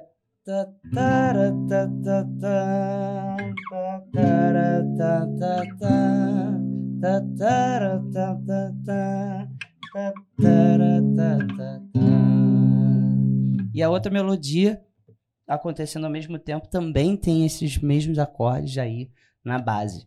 Se o ouvinte aí quiser tocar junto com alguém, um faz a melodia e o outro faz o acompanhamento de acordes. Ou contrário. E aí você escolhe qual melodia cada um vai fazer, né? Porque ainda pode fazer isso. Então, você pode chamar um terceiro aí para to pra tocar junto. Um toca a primeira melodia, o outro toca a segunda melodia e a terceira pessoa faz os acordes. O que é uma característica de musicais, né? Normalmente musicais têm muitas vozes acontecendo ao mesmo tempo. né? Uhum, exato, exatamente. É, só queria adicionar também uma coisa. Quando eu falo Dó maior e Dó sustenido maior, na verdade, é, tem que en- entender que em alguns contextos, esse Dó sustenido maior pode ser considerado também um Ré bemol maior. Então, entre o Dó e o Ré, essas duas notas, existe uma nota no meio do caminho, que é o Dó sustenido. Para quem já deve ter ouvido falar sustenido, bemol, então é, não falei isso anteriormente aqui, né? Então, é importante dizer, comentar agora, que esses sustenidos são as notas que ficam no meio do caminho. Dó e Ré tem um Dó sustenido, que pode ser um Ré bemol. É um Dó que aumentou ou um Ré que desceu. Então, essa é a ideia. Dependendo do contexto, se sustenido- aplica. Então, sustenido é esse, essa meia nota acima e bemol é a meia nota abaixo. Você pode colocar isso em qualquer outra nota. Uhum, exatamente. Tá? Com exceção do Mi, que não existe sustenido, tá? Só existe Mi bemol, tá? Porque o Mi, quando ele sobe, ele já vira o Fá. Então não existe um Mi sustenido. Existe na teoria, na prática, vai tocar um Mi sustenido, vai ser um Fá. É porque a distância do Mi pro Fá já é meia nota. Já é meia nota, exatamente. Do Fá pro Sol tem normalmente Fá sustenido, do Sol bemol, do Sol pro Lá, a mesma coisa, Sol sustenido, Lá bemol, do Lá pro Si, Lá sustenido ou Si bemol, e do Si pro Dó não existe Si sustenido, nem Dó bemol, só na teoria, né, para fins né, práticos mesmo, não existe essa diferença. Pelo mesmo motivo, porque o Si sustenido é o Dó já. Exatamente. E o Dó bemol já é o Si. E aí, seguimos aí com a música. A fiddler on the roof. Sounds crazy, no? But here, in our little village of Anatevka, you might say every one of us is a fiddler on the roof, trying to scratch out. Então, a música ainda está aí acontecendo, né? De fundo, para fala do Tev, para ele não falar em cima do silêncio, em cima de nada, né? Então a música tá aí com um fundo musical, né? Ela passa, né, para um segundo plano, abaixo ou atrás da voz, né? Justamente por uma questão até teatral, né, Alberto? Mostrando né, esse papel de, de troca de. Bom, tem esse momento, tem esse momento, tem esse momento, e a peça é feita de momentos. E ele está falando, todos nós somos de alguma forma, né, um violinista no telhado. Bom, eu queria fazer um, um- um comentário cinematográfico a respeito disso. É, existem, quando você está assistindo um filme, três sons, três tipos de sons que podem estar acontecendo em cena ao mesmo tempo. O primeiro som é um som de trilha sonora que só o público consegue ouvir e que os personagens não ouvem. Esse é o som que a gente chama de som não diegético. A gente também tem um som, que é o contrário do não diegético, que é o som diegético, que é o desse caso aqui, que é um som que o público e os personagens estão ouvindo. Então é um som que ele conversa não só com o público, mas também com a cena que está acontecendo. E o terceiro tipo de som é o som metadiegético, que é um, um tipo de som subjetivo, né? É um- aquele som que é uma expressão de um sentimento ou alguma expressão sonora de, de uma questão psicológica do personagem, enfim. Esse só o público também consegue ouvir, mas ele não é aquela trilha sonora de, de de criar o clima da cena, ela é uma coisa mais específica num, num sentido de expressar alguma coisa em específico do, do sentimento, do psicológico do personagem, enfim. Mas é- o que, que é importante disso que eu tô falando pra essa música em específico nesse momento? O som aqui é diegético. Então, ela não é uma música que só preenche a cena pro público. Ela é uma música que preenche a cena também na vila. Por que, que isso é importante na análise dessa música? Porque é uma música que está presente na vila, de novo, enquanto expressão do que, que é aquela vila musicalmente, do quais são os sons daquela vila. A música, não sei se vocês percebem naquela, naquilo que o, o Patrick chamou de prólogo, tem os sons da vila de um, de um galo cantando, os passarinhos tocando. Esses também são sons diegéticos que compõem a, esse, esse panorama sonoro do que é viver ali naquele momento. O cara que tá tocando em cima do telhado, todo mundo tá ouvindo ele tocando em cima do telhado, e isso preenche a vida de todo mundo de música judaica. Então compõe a expressão do que é ser judeu naquele momento, essa música. Talvez por isso, Patrick, essa primeira melodia, ela seja tão identitária para os judeus. É, porque essa melodia representa a música judaica que a gente teve tanta dificuldade de definir num primeiro momento, é, no, no primeiro episódio desse, dessa série, e a gente pôde ver pelo panorama de música judaica, que música judaica pode ser praticamente qualquer coisa, né? Assim, em termos de, de sonoridade, em termos de, de melodia, em termos de instrumentos, em termos de língua, enfim. Música judaica é meio que um camaleão, mas é, ainda assim tem algumas melodias que são profundamente judaicas. Essa é uma melodia profundamente judaica pela construção semântica que acontece nesse filme. Esse filme torna essa uma melodia profundamente judaica, identitária para a grande maioria dos judeus no mundo, porque tiveram contato com essa melodia, né, num contexto de criação de identidade judaica. É, e é importante, dramaturgicamente, que os personagens que estão nessa cena estejam ouvindo essa música também, porque quando a gente cria essa ligação entre público e protagonista, né, que é o Tevye que está se apresentando ali naquele momento e que está se grudando no público como representante do público naquela história, quando ele se identifica com aquela música, é como se a gente também, público, se identificasse com aquela música. Então, assim, dentro dessa explicação meio confusa que eu fiz agora, porque, enfim, está dentro desse outro contexto, é importante que se entenda que essa música ela é expressão de cultura judaica e ela é construção de cultura judaica a partir da obra maior cinematográfica. Maravilha, então vamos seguir para a próxima parte da música. Seguindo então para a próxima parte da música, então a melodia do violino já muda um pouco, ela fica um pouco mais sutil, porque ele vai começar a falar mais sobre ah, os costumes e as questões do que é esse violinista no telhado que nós somos, né? Então o violino acaba ficando só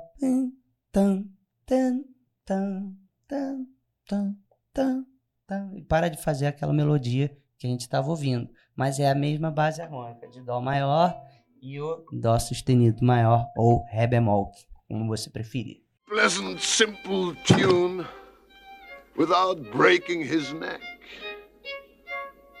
It isn't easy. You may ask, why do we stay up there if it's so dangerous? Well, we stay because Anatevka is our home.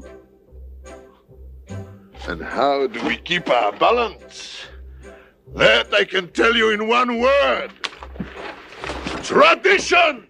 E aí começa, enfim, né, tradition, né, a parte cantada que é quase um meme, né, da comunidade judaica.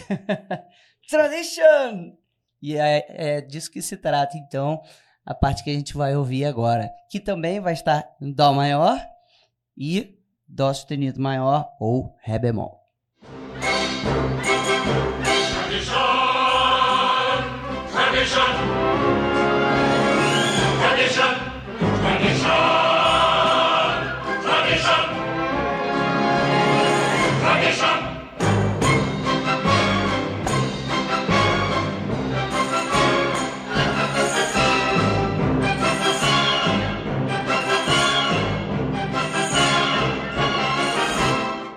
Essa melodiazinha agora do final que a gente ouviu é também é a mesma sequência, só que o dó maior fica um pouquinho mais de tempo.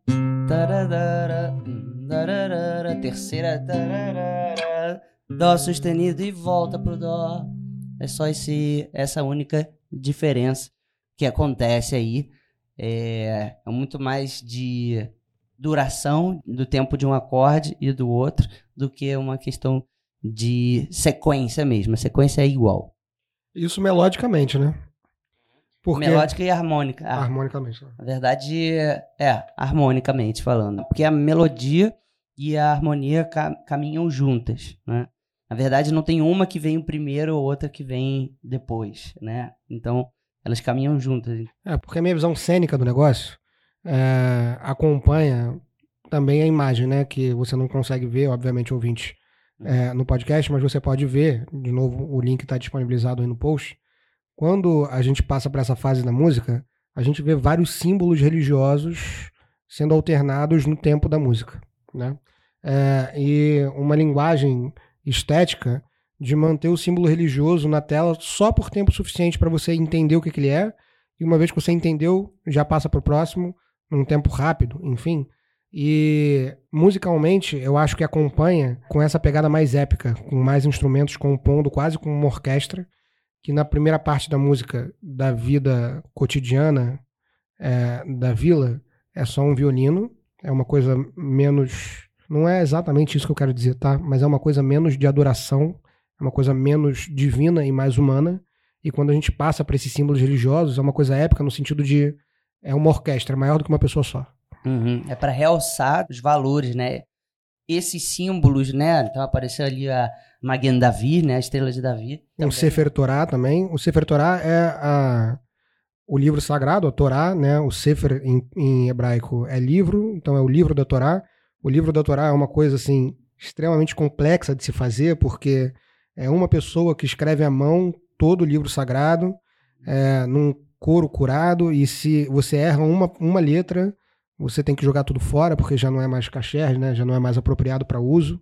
É, então, assim, é uma coisa nesse sentido que eu quero dizer, né? Uma coisa que é tão complexa e tão, tão para além da, da dimensão cotidiana da, da vivência humana, que precisa de muito mais estofo musical não que aquela melodia do violino sozinho não tenha. Não tenha valor. Exatamente. Não tenha força, né? Pelo, Exatamente. pelo contrário, já, também tem a, a, questão de justamente de ser aquele um único instrumento, um único elemento musical rolando, é que todos os, todos os olhares, os ouvidos estão voltados para ele. Então, tem uma jogada também intencionalmente, né? Falando de música. Então, você usa esses artifícios para poder valorizar de formas diferentes o que você quer valorizar em cada momento. E aí, de novo, fazendo uma conexão com, com esse aspecto cênico, é, no nascimento do teatro, a gente teve um procedimento que era: existia um coro de pessoas que falavam juntas determinadas falas, e aí, em determinado momento histórico, se separou uma pessoa desse coro, que a gente chama de corifeu, para falar sozinho, né? Quase como o nascimento do ator nesse momento, na Grécia Antiga. Então, me soa como esse jogo entre coro e corifeu. Um, um, conjunto de vozes falando uma coisa e uma voz que se destaca fazendo uma conversa com esse coro. É quase como esse violino e essa orquestra conversando a respeito do mesmo tema. É, então, assim, cenicamente, o que você está falando faz todo sentido da maneira. Because of our traditions, we've kept our balance for many, many years.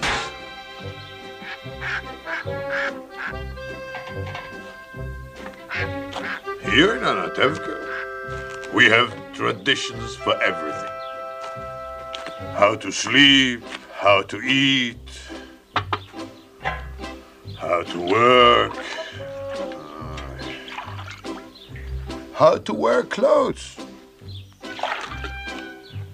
For instance, we always keep our heads covered and always wear a little prayer shawl. This shows our constant devotion to God.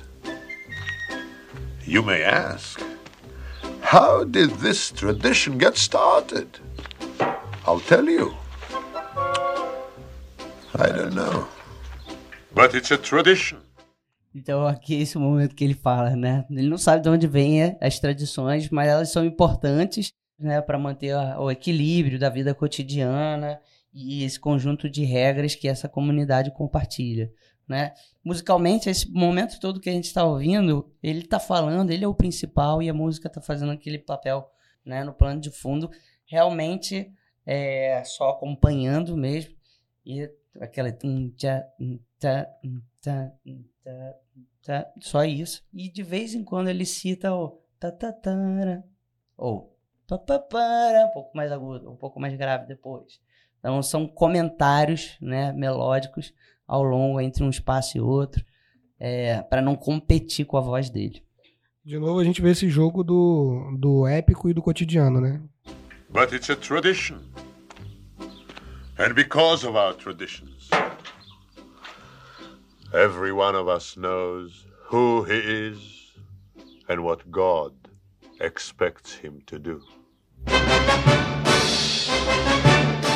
E aí ele fala, né? Deus tá aí, né? E todo mundo sabe que ele espera alguma coisa da gente, né? O, que que, o que que a gente tem a fazer, né? Qual é o nosso papel? E aí começa agora a primeira grupo dentro da comunidade judaica são os homens, né? É, e o papel deles no vilarejo, as funções dele dentro da comunidade judaica, dentro do vilarejo. Tem uma coisa nessa melodia que ele fala, nesse momento em específico, ele fala de Deus e aí volta de novo esse- essa dinâmica épica e é, tem um tan, tan, tan, tan, tan, tan, quase que te jogando, né? Que vai te levando, que vai te carregando. Assim, é como eu interpreto. Me, me soa como tipo assim, beleza, então Deus espera alguma coisa de você e agora a gente vai. É a música te levando quase como se fosse Deus te levando ali através dessa- dessa, dessa sonoridade, né? E como o Patrick falou, cada grupo social vai desempenhando seu papel social dentro dessa, dessa rotina, dessas tradições que estão voltadas para a nossa relação com o divino. Eu acho que essa música é espetacular porque ela consegue expressar tanta coisa ao mesmo tempo, de tanto jeito diferente, né? Sim, sim, exatamente. E esse movimento que você falou, é musical, taratatata. e aí isso é é a parte em que vai acontecer uma modulação.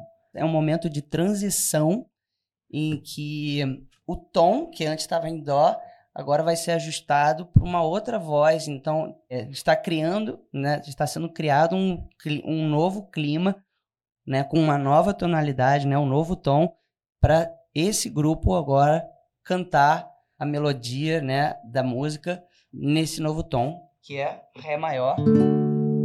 E depois vai ter um Ré sustenido maior, ou um Mi bemol maior.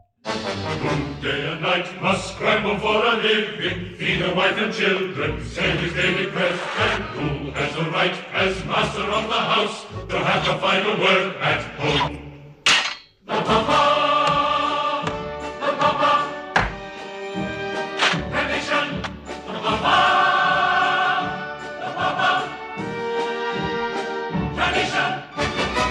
E aí, todo esse pedaço. pá, pá, pá, Tá deixando. Também, mesma sequência. Ré maior, Ré maior, Ré sustenido ou Mi bemol e volta pro Ré maior. E agora vai acontecer mais uma. Tá, tá, tá, e vai modular. É a mesma ideia que foi apresentado. É um recurso né, de transição que o compositor, o arranjador, escolheu para poder costurar a música, costurar os vários pedaços da música. Então esse tã agora vai levar para as vozes femininas, as mães, as mulheres aí da comunidade judaica.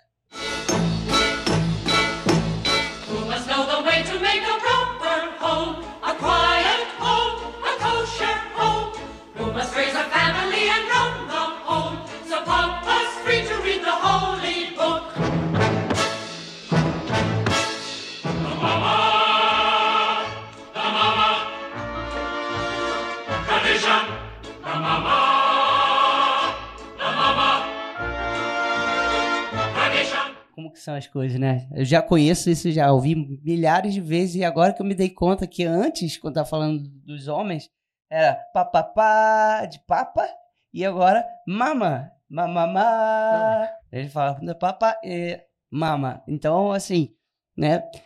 Musicalmente, a gente vê que as vozes femininas são mais agudas, né, é, do, que os, do que os homens. Então, por isso a gente subiu o tom. A gente de ré foi para lá, é um salto de ó, ré, mi, fá, sol, lá. Então, lá passou a ser a nossa nota principal. E toda essa parte que a gente ouviu era lá maior, depois um lá sustenido maior ou um si bemol maior para voltar pro lá.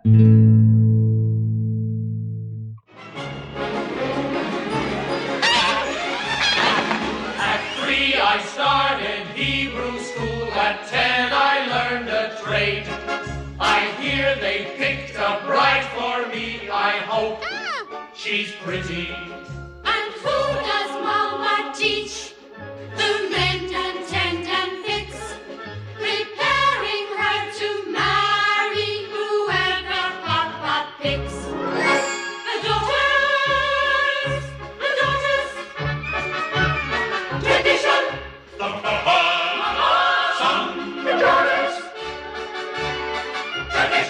E aí, essa parte que a gente acabou de ouvir, é dos jovens meninos, né, e das jovens meninas, né, o papel de cada um deles, a gente ouve primeiro uma voz jovem masculina e uma voz jovem feminina, mas como se tratam de crianças, é, o que acontece é que teve um, é uma diferença de oitava. É a mesma voz, só que os meninos cantando na- no registro deles, em dó sustenido, e as meninas também em dó sustenido, só que uma oitava acima, depois que dá a volta toda.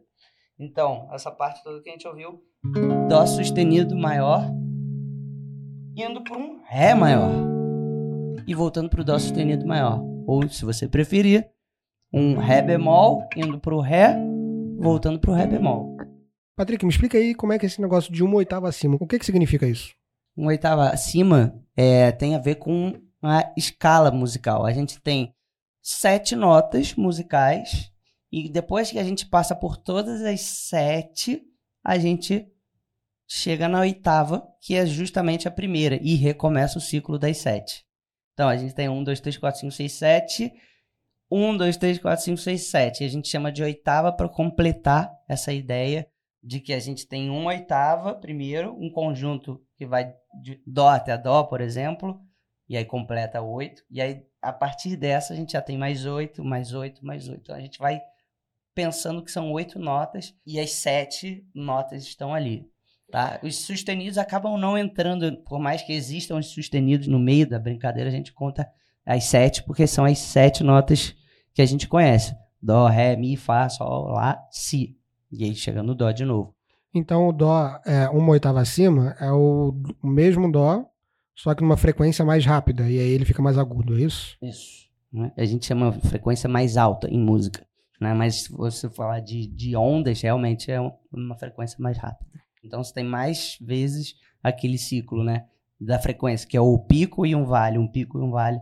né? Cada nota tem uma frequência específica. E já que a gente está falando de ondas, assim, nessas terminologias de física, é, isso também dá conta de qual a capacidade que o ser humano tem capacidade de ouvir, né? Assim, quanto mais larga a onda, mais grave, mas a, gente só consegue ouvir por conta por uma questão de limitação física até determinado ponto, e aguda também quanto mais estreita, só que a gente só consegue ouvir até determinado ponto. Então por isso que tem um apito de cachorro que o cachorro ouve, mas o ser humano não ouve, né? Exatamente. Exatamente. E as limitações vocais, que a gente até, por conseguir ou não é, ouvir e também reproduzir, né? A gente tem né, as classificações, né? Os baixos, os barítonos, os tenores, e aí tem as mulheres, né? Contralto e soprano. Né? A gente tem essa. E algumas classificações aí no meio, ou acima, né? Pode ter uma pessoa que tá só abrindo a boca e falando que tá cantando num tom muito alto, e pode ser verdade, só você que não tá ouvindo. Pode ser. Você que, você que não tem capacidade de ouvir.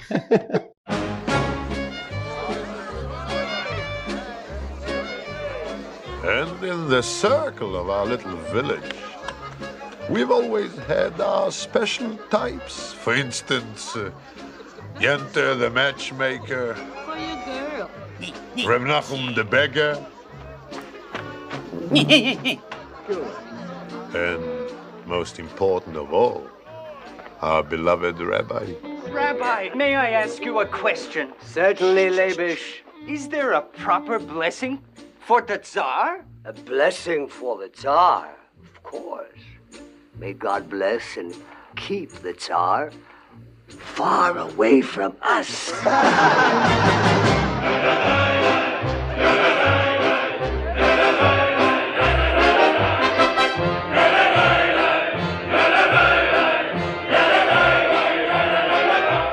Aqui tem mais uma vez, tá? Toda essa explanação do Tev, falando né, dos outros participantes aí, é, outros membros da comunidade judaica.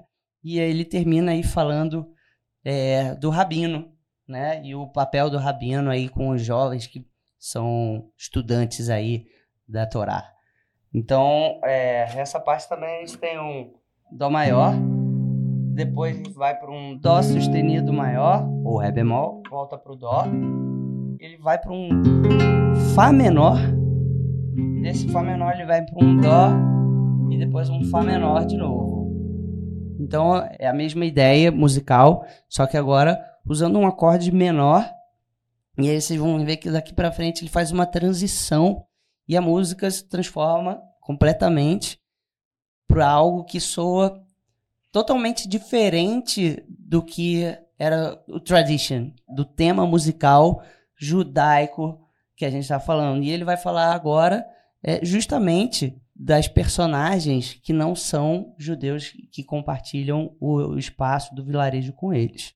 Então, muda tom e muda modo também nessa música. Muda modo, exatamente. Tem uma parte super complexa agora que ele vai explorar, inclusive até uma questão ligada à igreja. Você vai ver, né? Tem um, aparece um padre, uma pessoa faz o sinal da cruz e tudo, e vai falar desses outros trabalhadores, dos russos que, que vivem lá também.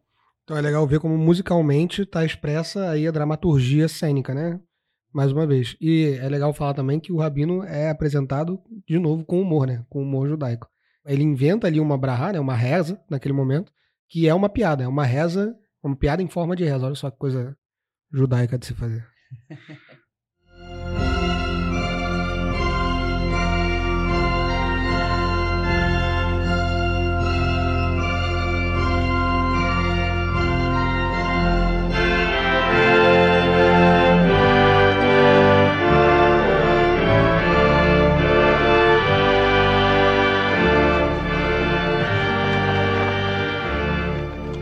there are the others in our village. They make a much bigger circle. We don't bother them, and so far, they don't bother us.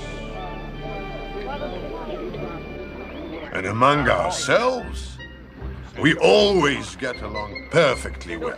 Logo depois dele falar, né, desse pessoal todo que vive com eles, é, e comenta, né, ah, parece que tem esse pacto, né? Como ele falou, a gente não incomoda eles, eles também não nos incomodam, então parece uma questão muito mais de tolerância do que uma convivência harmoniosa, né? Pelo menos é o que soa pra mim, né? Talvez seja uma coisa subjetiva, outra pessoa pode é, interpretar. Não, eu acho que dramaturgicamente faz sentido, porque um momento histórico muito próximo dos Statel, né, que estão sendo que está sendo representado nesse filme, é, em que essas comunidades na Rússia foram atacadas por não-judeus com alguma frequência. Então é justamente esse, esse momento antes do, do problema rolar. É. Uhum. Verdade. Desculpa, essa, essa parte é, me lembra muito musicalmente órgãos de igreja, assim, quase que uma coisa de canto gregoriano. É, Uhum. Tem a ver? A questão do órgão tem a ver sim, tá? O órgão era um dos principais instrumentos, né, tocados, né, na, na igreja e tem super a ver com isso. O canto gregoriano já é uma coisa que Anterior. vem anteriormente, né? Uma questão muito mais é, de monastérios, cujos monges cantavam, só os homens participavam, faziam essa brincadeira. Então o canto gregoriano é uma coisa muito mais etérea, né? Que tem uma voz que tá todo mundo tá cantando aquela voz e aquela voz está indo, subindo, descendo e não tem uma melodia que, que a gente possa falar, ah, é uma melodia bem definida que vai ficar no nosso ouvido, que a gente vai conseguir reproduzir. Então é uma coisa muito mais, é, como eu falei, etérea, né? Mais fluida. né? É, ela flui sem necessariamente uma, uma pretensão musical, né? Do jeito que a gente entende música hoje, né? Então, era um outro tempo e a música tinha um outro papel na vida, né, das pessoas. Claro que isso é falando, né, música sacra, Uhum. não é laica, né? Está relacionada diretamente à liturgia católica. Isso. Perfeito. É, o canto gregoriano ele tem um aspecto de ter sido capturado de é, justamente desses monges que trabalhavam nos monastérios e eles usavam isso como uma guia ritmada para os movimentos que eles tinham que fazer, assim como aparece aí no, no início dessa música, com os homens trabalhando, cantando no ritmo da música, trabalhando, né? É, e aí se apropriaram disso no canto gregoriano. Quando eu falei canto gregoriano junto com órgão, era mais nesse sentido de uma música litúrgica católica. Eu senti essa, essa vibe, esse, Uhum. mas você explicou muito melhor do que eu, maneiro. Não, mas foi, foi bom o comentário, porque realmente a, a música se transformou completamente do que era anteriormente né, se tornou essa coisa não judaica, né, não tradition, e agora na próxima parte vai voltar pro tradition. Of course, there was the time when he sold him a horse and told him it was only six years old, when it was really 12. But now, it's all over, and we all live in simple peace and harmony. It was really 12 years old. It was six.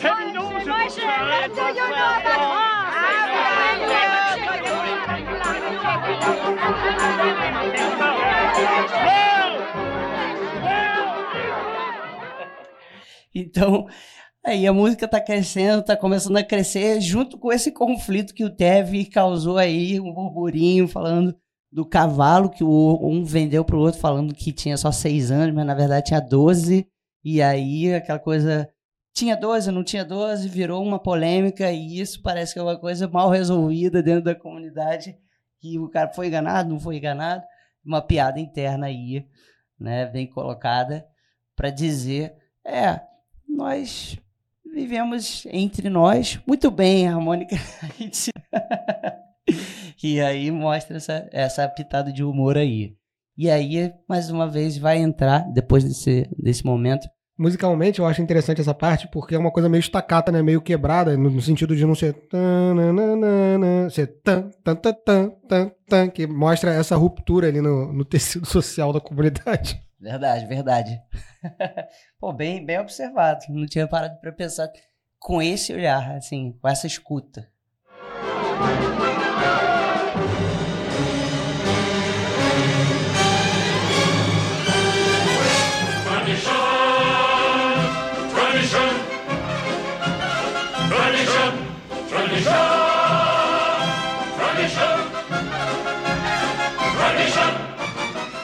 Então, depois de toda aquela parte, né, de transição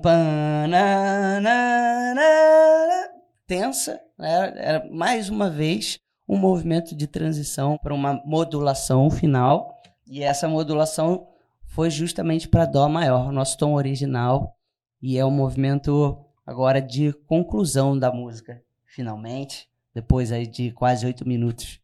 Voltamos para a tonalidade original de dó maior, em que o tema é exposto em tradition, tradition, tradition. E de novo, essa conversa entre o épico e o, e o menos épico, né? E o cotidiano, é, em que nessa construção de crescimento do- da tensão da música vão aparecendo de novo símbolos religiosos, assim, indicando que essa, esse momento épico tem a ver com uma coisa maior do que aquela comunidade, né? Tem a ver com Deus. Traditions, traditions. Without our traditions, our lives would be as shaky as. as. as a fiddler on the roof.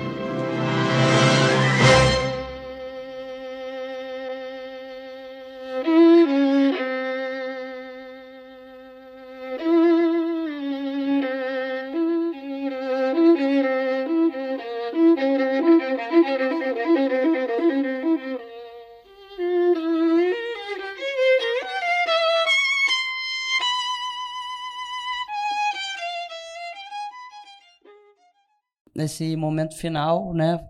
Mais uma vez, então, a música aí como um pano de fundo pro Tev né, falar as últimas é, observações dele, né? Se não fossem as tradições, a vida ia ser muito difícil, eles iam viver nessa tensão, como se fossem um violinista no telhado, tentando fazer duas coisas ao mesmo tempo, seguir com a vida, mas se equilibrando. Então aí a música termina aí com esse violino tocando aí uma melodia de encerramento da música e é isso. Maravilha. Nosso tempo tá acabando, então a gente não vai te ensinar a tocar essa música inteira, infelizmente. A gente gostaria até, Patrick. Mas é aquela coisa que a gente estava falando Não, antes, né? O papel dessa música aqui não é muito ser tocada, não é, é totalmente diferente das outras que a gente já estava ouvindo. Diferente até mesmo do Lauf, né? Porque o Laúfa é uma música inteira, é um momento na peça em que é musical. Aqui a música ela tá costurada com uma trama que é a apresentação do contexto da comunidade judaica vivendo no vilarejo ali. Maravilha. Então agora, encerrada essa análise musical curta que a gente fez, né? A gente vai passar para a fase das dicas culturais. Tenho certeza que todos os integrantes desse podcast têm muitas dicas culturais para dar sobre essa música. Então, primeiro, a gente vai ouvir as dicas do Patrick, depois a gente vai se despedir dele e vai convidar Morá Alessandro e Moré e o Valo para darem as dicas deles também e as minhas também. Então, vamos lá, Moré Patrick, você tem alguma dica para dar? Como a gente estava falando anteriormente, né, da, do Pinball Wizard, tá? Uma ópera rock, é um disco aí muito bom do The Who. Vale a pena conferir. É, peças musicais já foram montadas aí em cima desse álbum do The Who, Pinball Wizard. Tá? E se você tiver a oportunidade de em algum momento assistir essa peça quando ela for exibida, vale a pena também. Entender, ler a letra da música, das músicas para entender a história que o disco conta, né, que o álbum do The Who conta. Não, beleza. Moré Patrick, muito obrigado pela sua contribuição. Foi fantástico. Agora, por favor, Moré Alessandra, qual que é a sua dica? Na verdade, quais são É, as suas dicas? muita dica. Afinal de contas, trata-se de tradition. Então vamos lá. Tem um livro chamado Violinista no Telhado, Relatos dos Habitantes de Anatevka. É, a editora é Cadima. A primeira edição foi de 2020. E é exatamente isso. O relato dos habitantes é através dos figurantes que fizeram esse musical aqui no Brasil. Eles vão relatando. E ele foi consagrado como ele ganhou o prêmio, inclusive, esse nosso musical, de melhor musical em versão brasileira, tá?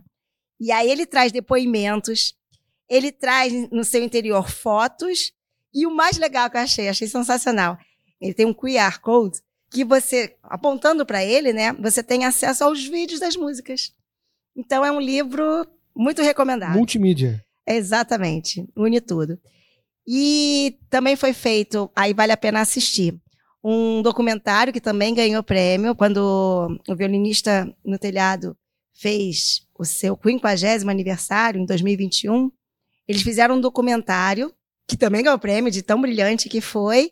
E ali eles chamam, agora sim, os participantes do musical e do filme. Então eles vão relatar como foi quando recebeu o convite, os desafios que enfrentaram. Eles entrevistam o compositor, tem fotos, filmagens de bastidores. Então é muito sensacional. É, outro é escutar Tradition em Yiddish, Traditze. Tá aí o link para vocês poderem ver logo abaixo na descrição. E falando de violinista, não tem como não pensar em Itzhak Perlman, o nosso grande violinista mundialmente reconhecido. Quando eles fizeram uma remontagem, o elenco da Broadway de 2016, quem foi convidado? Claro, Itzhak Perlman. Então, ele é o violinista, e de fato ele é o violinista. Ele finalmente aparece, porque ele, ele é uma referência é, dos violinistas mundialmente conhecidos, judeus. E aí ele foi convidado para gravar. E aí tem dois links aí para vocês assistirem, é, que vale muito a pena ele tocando ah, os grandes clássicos, vou chamar assim, né? Os grandes sucessos, mais corretamente falando, do musical Violinista no Telhado. Ele toca as músicas brilhantemente e ele coloca até uma, uma ele faz uma cadência grudando todas as músicas, fazendo tipo um popurri, que no álbum ele foi acrescentado, foi adicionado. Então, outra dica, estamos no mundo musical, fomos para o mundo do cinema, fomos para a literatura, agora vamos para as artes plásticas.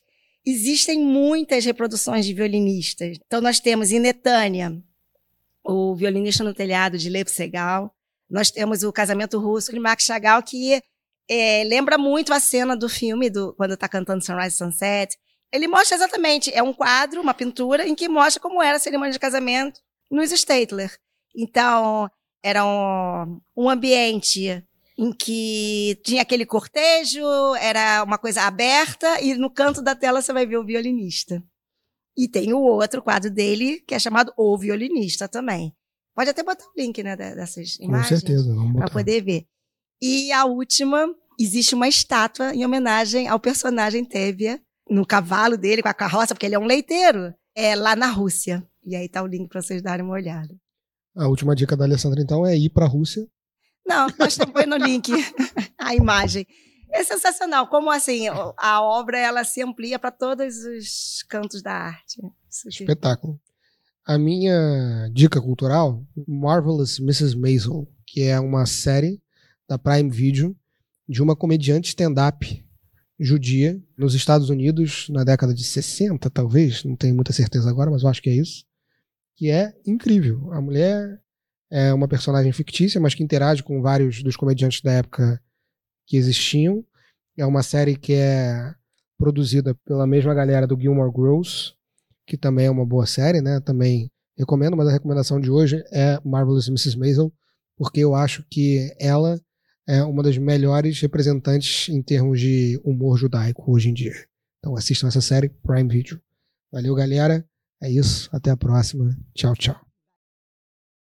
Podcast produzido por Alma Cultural.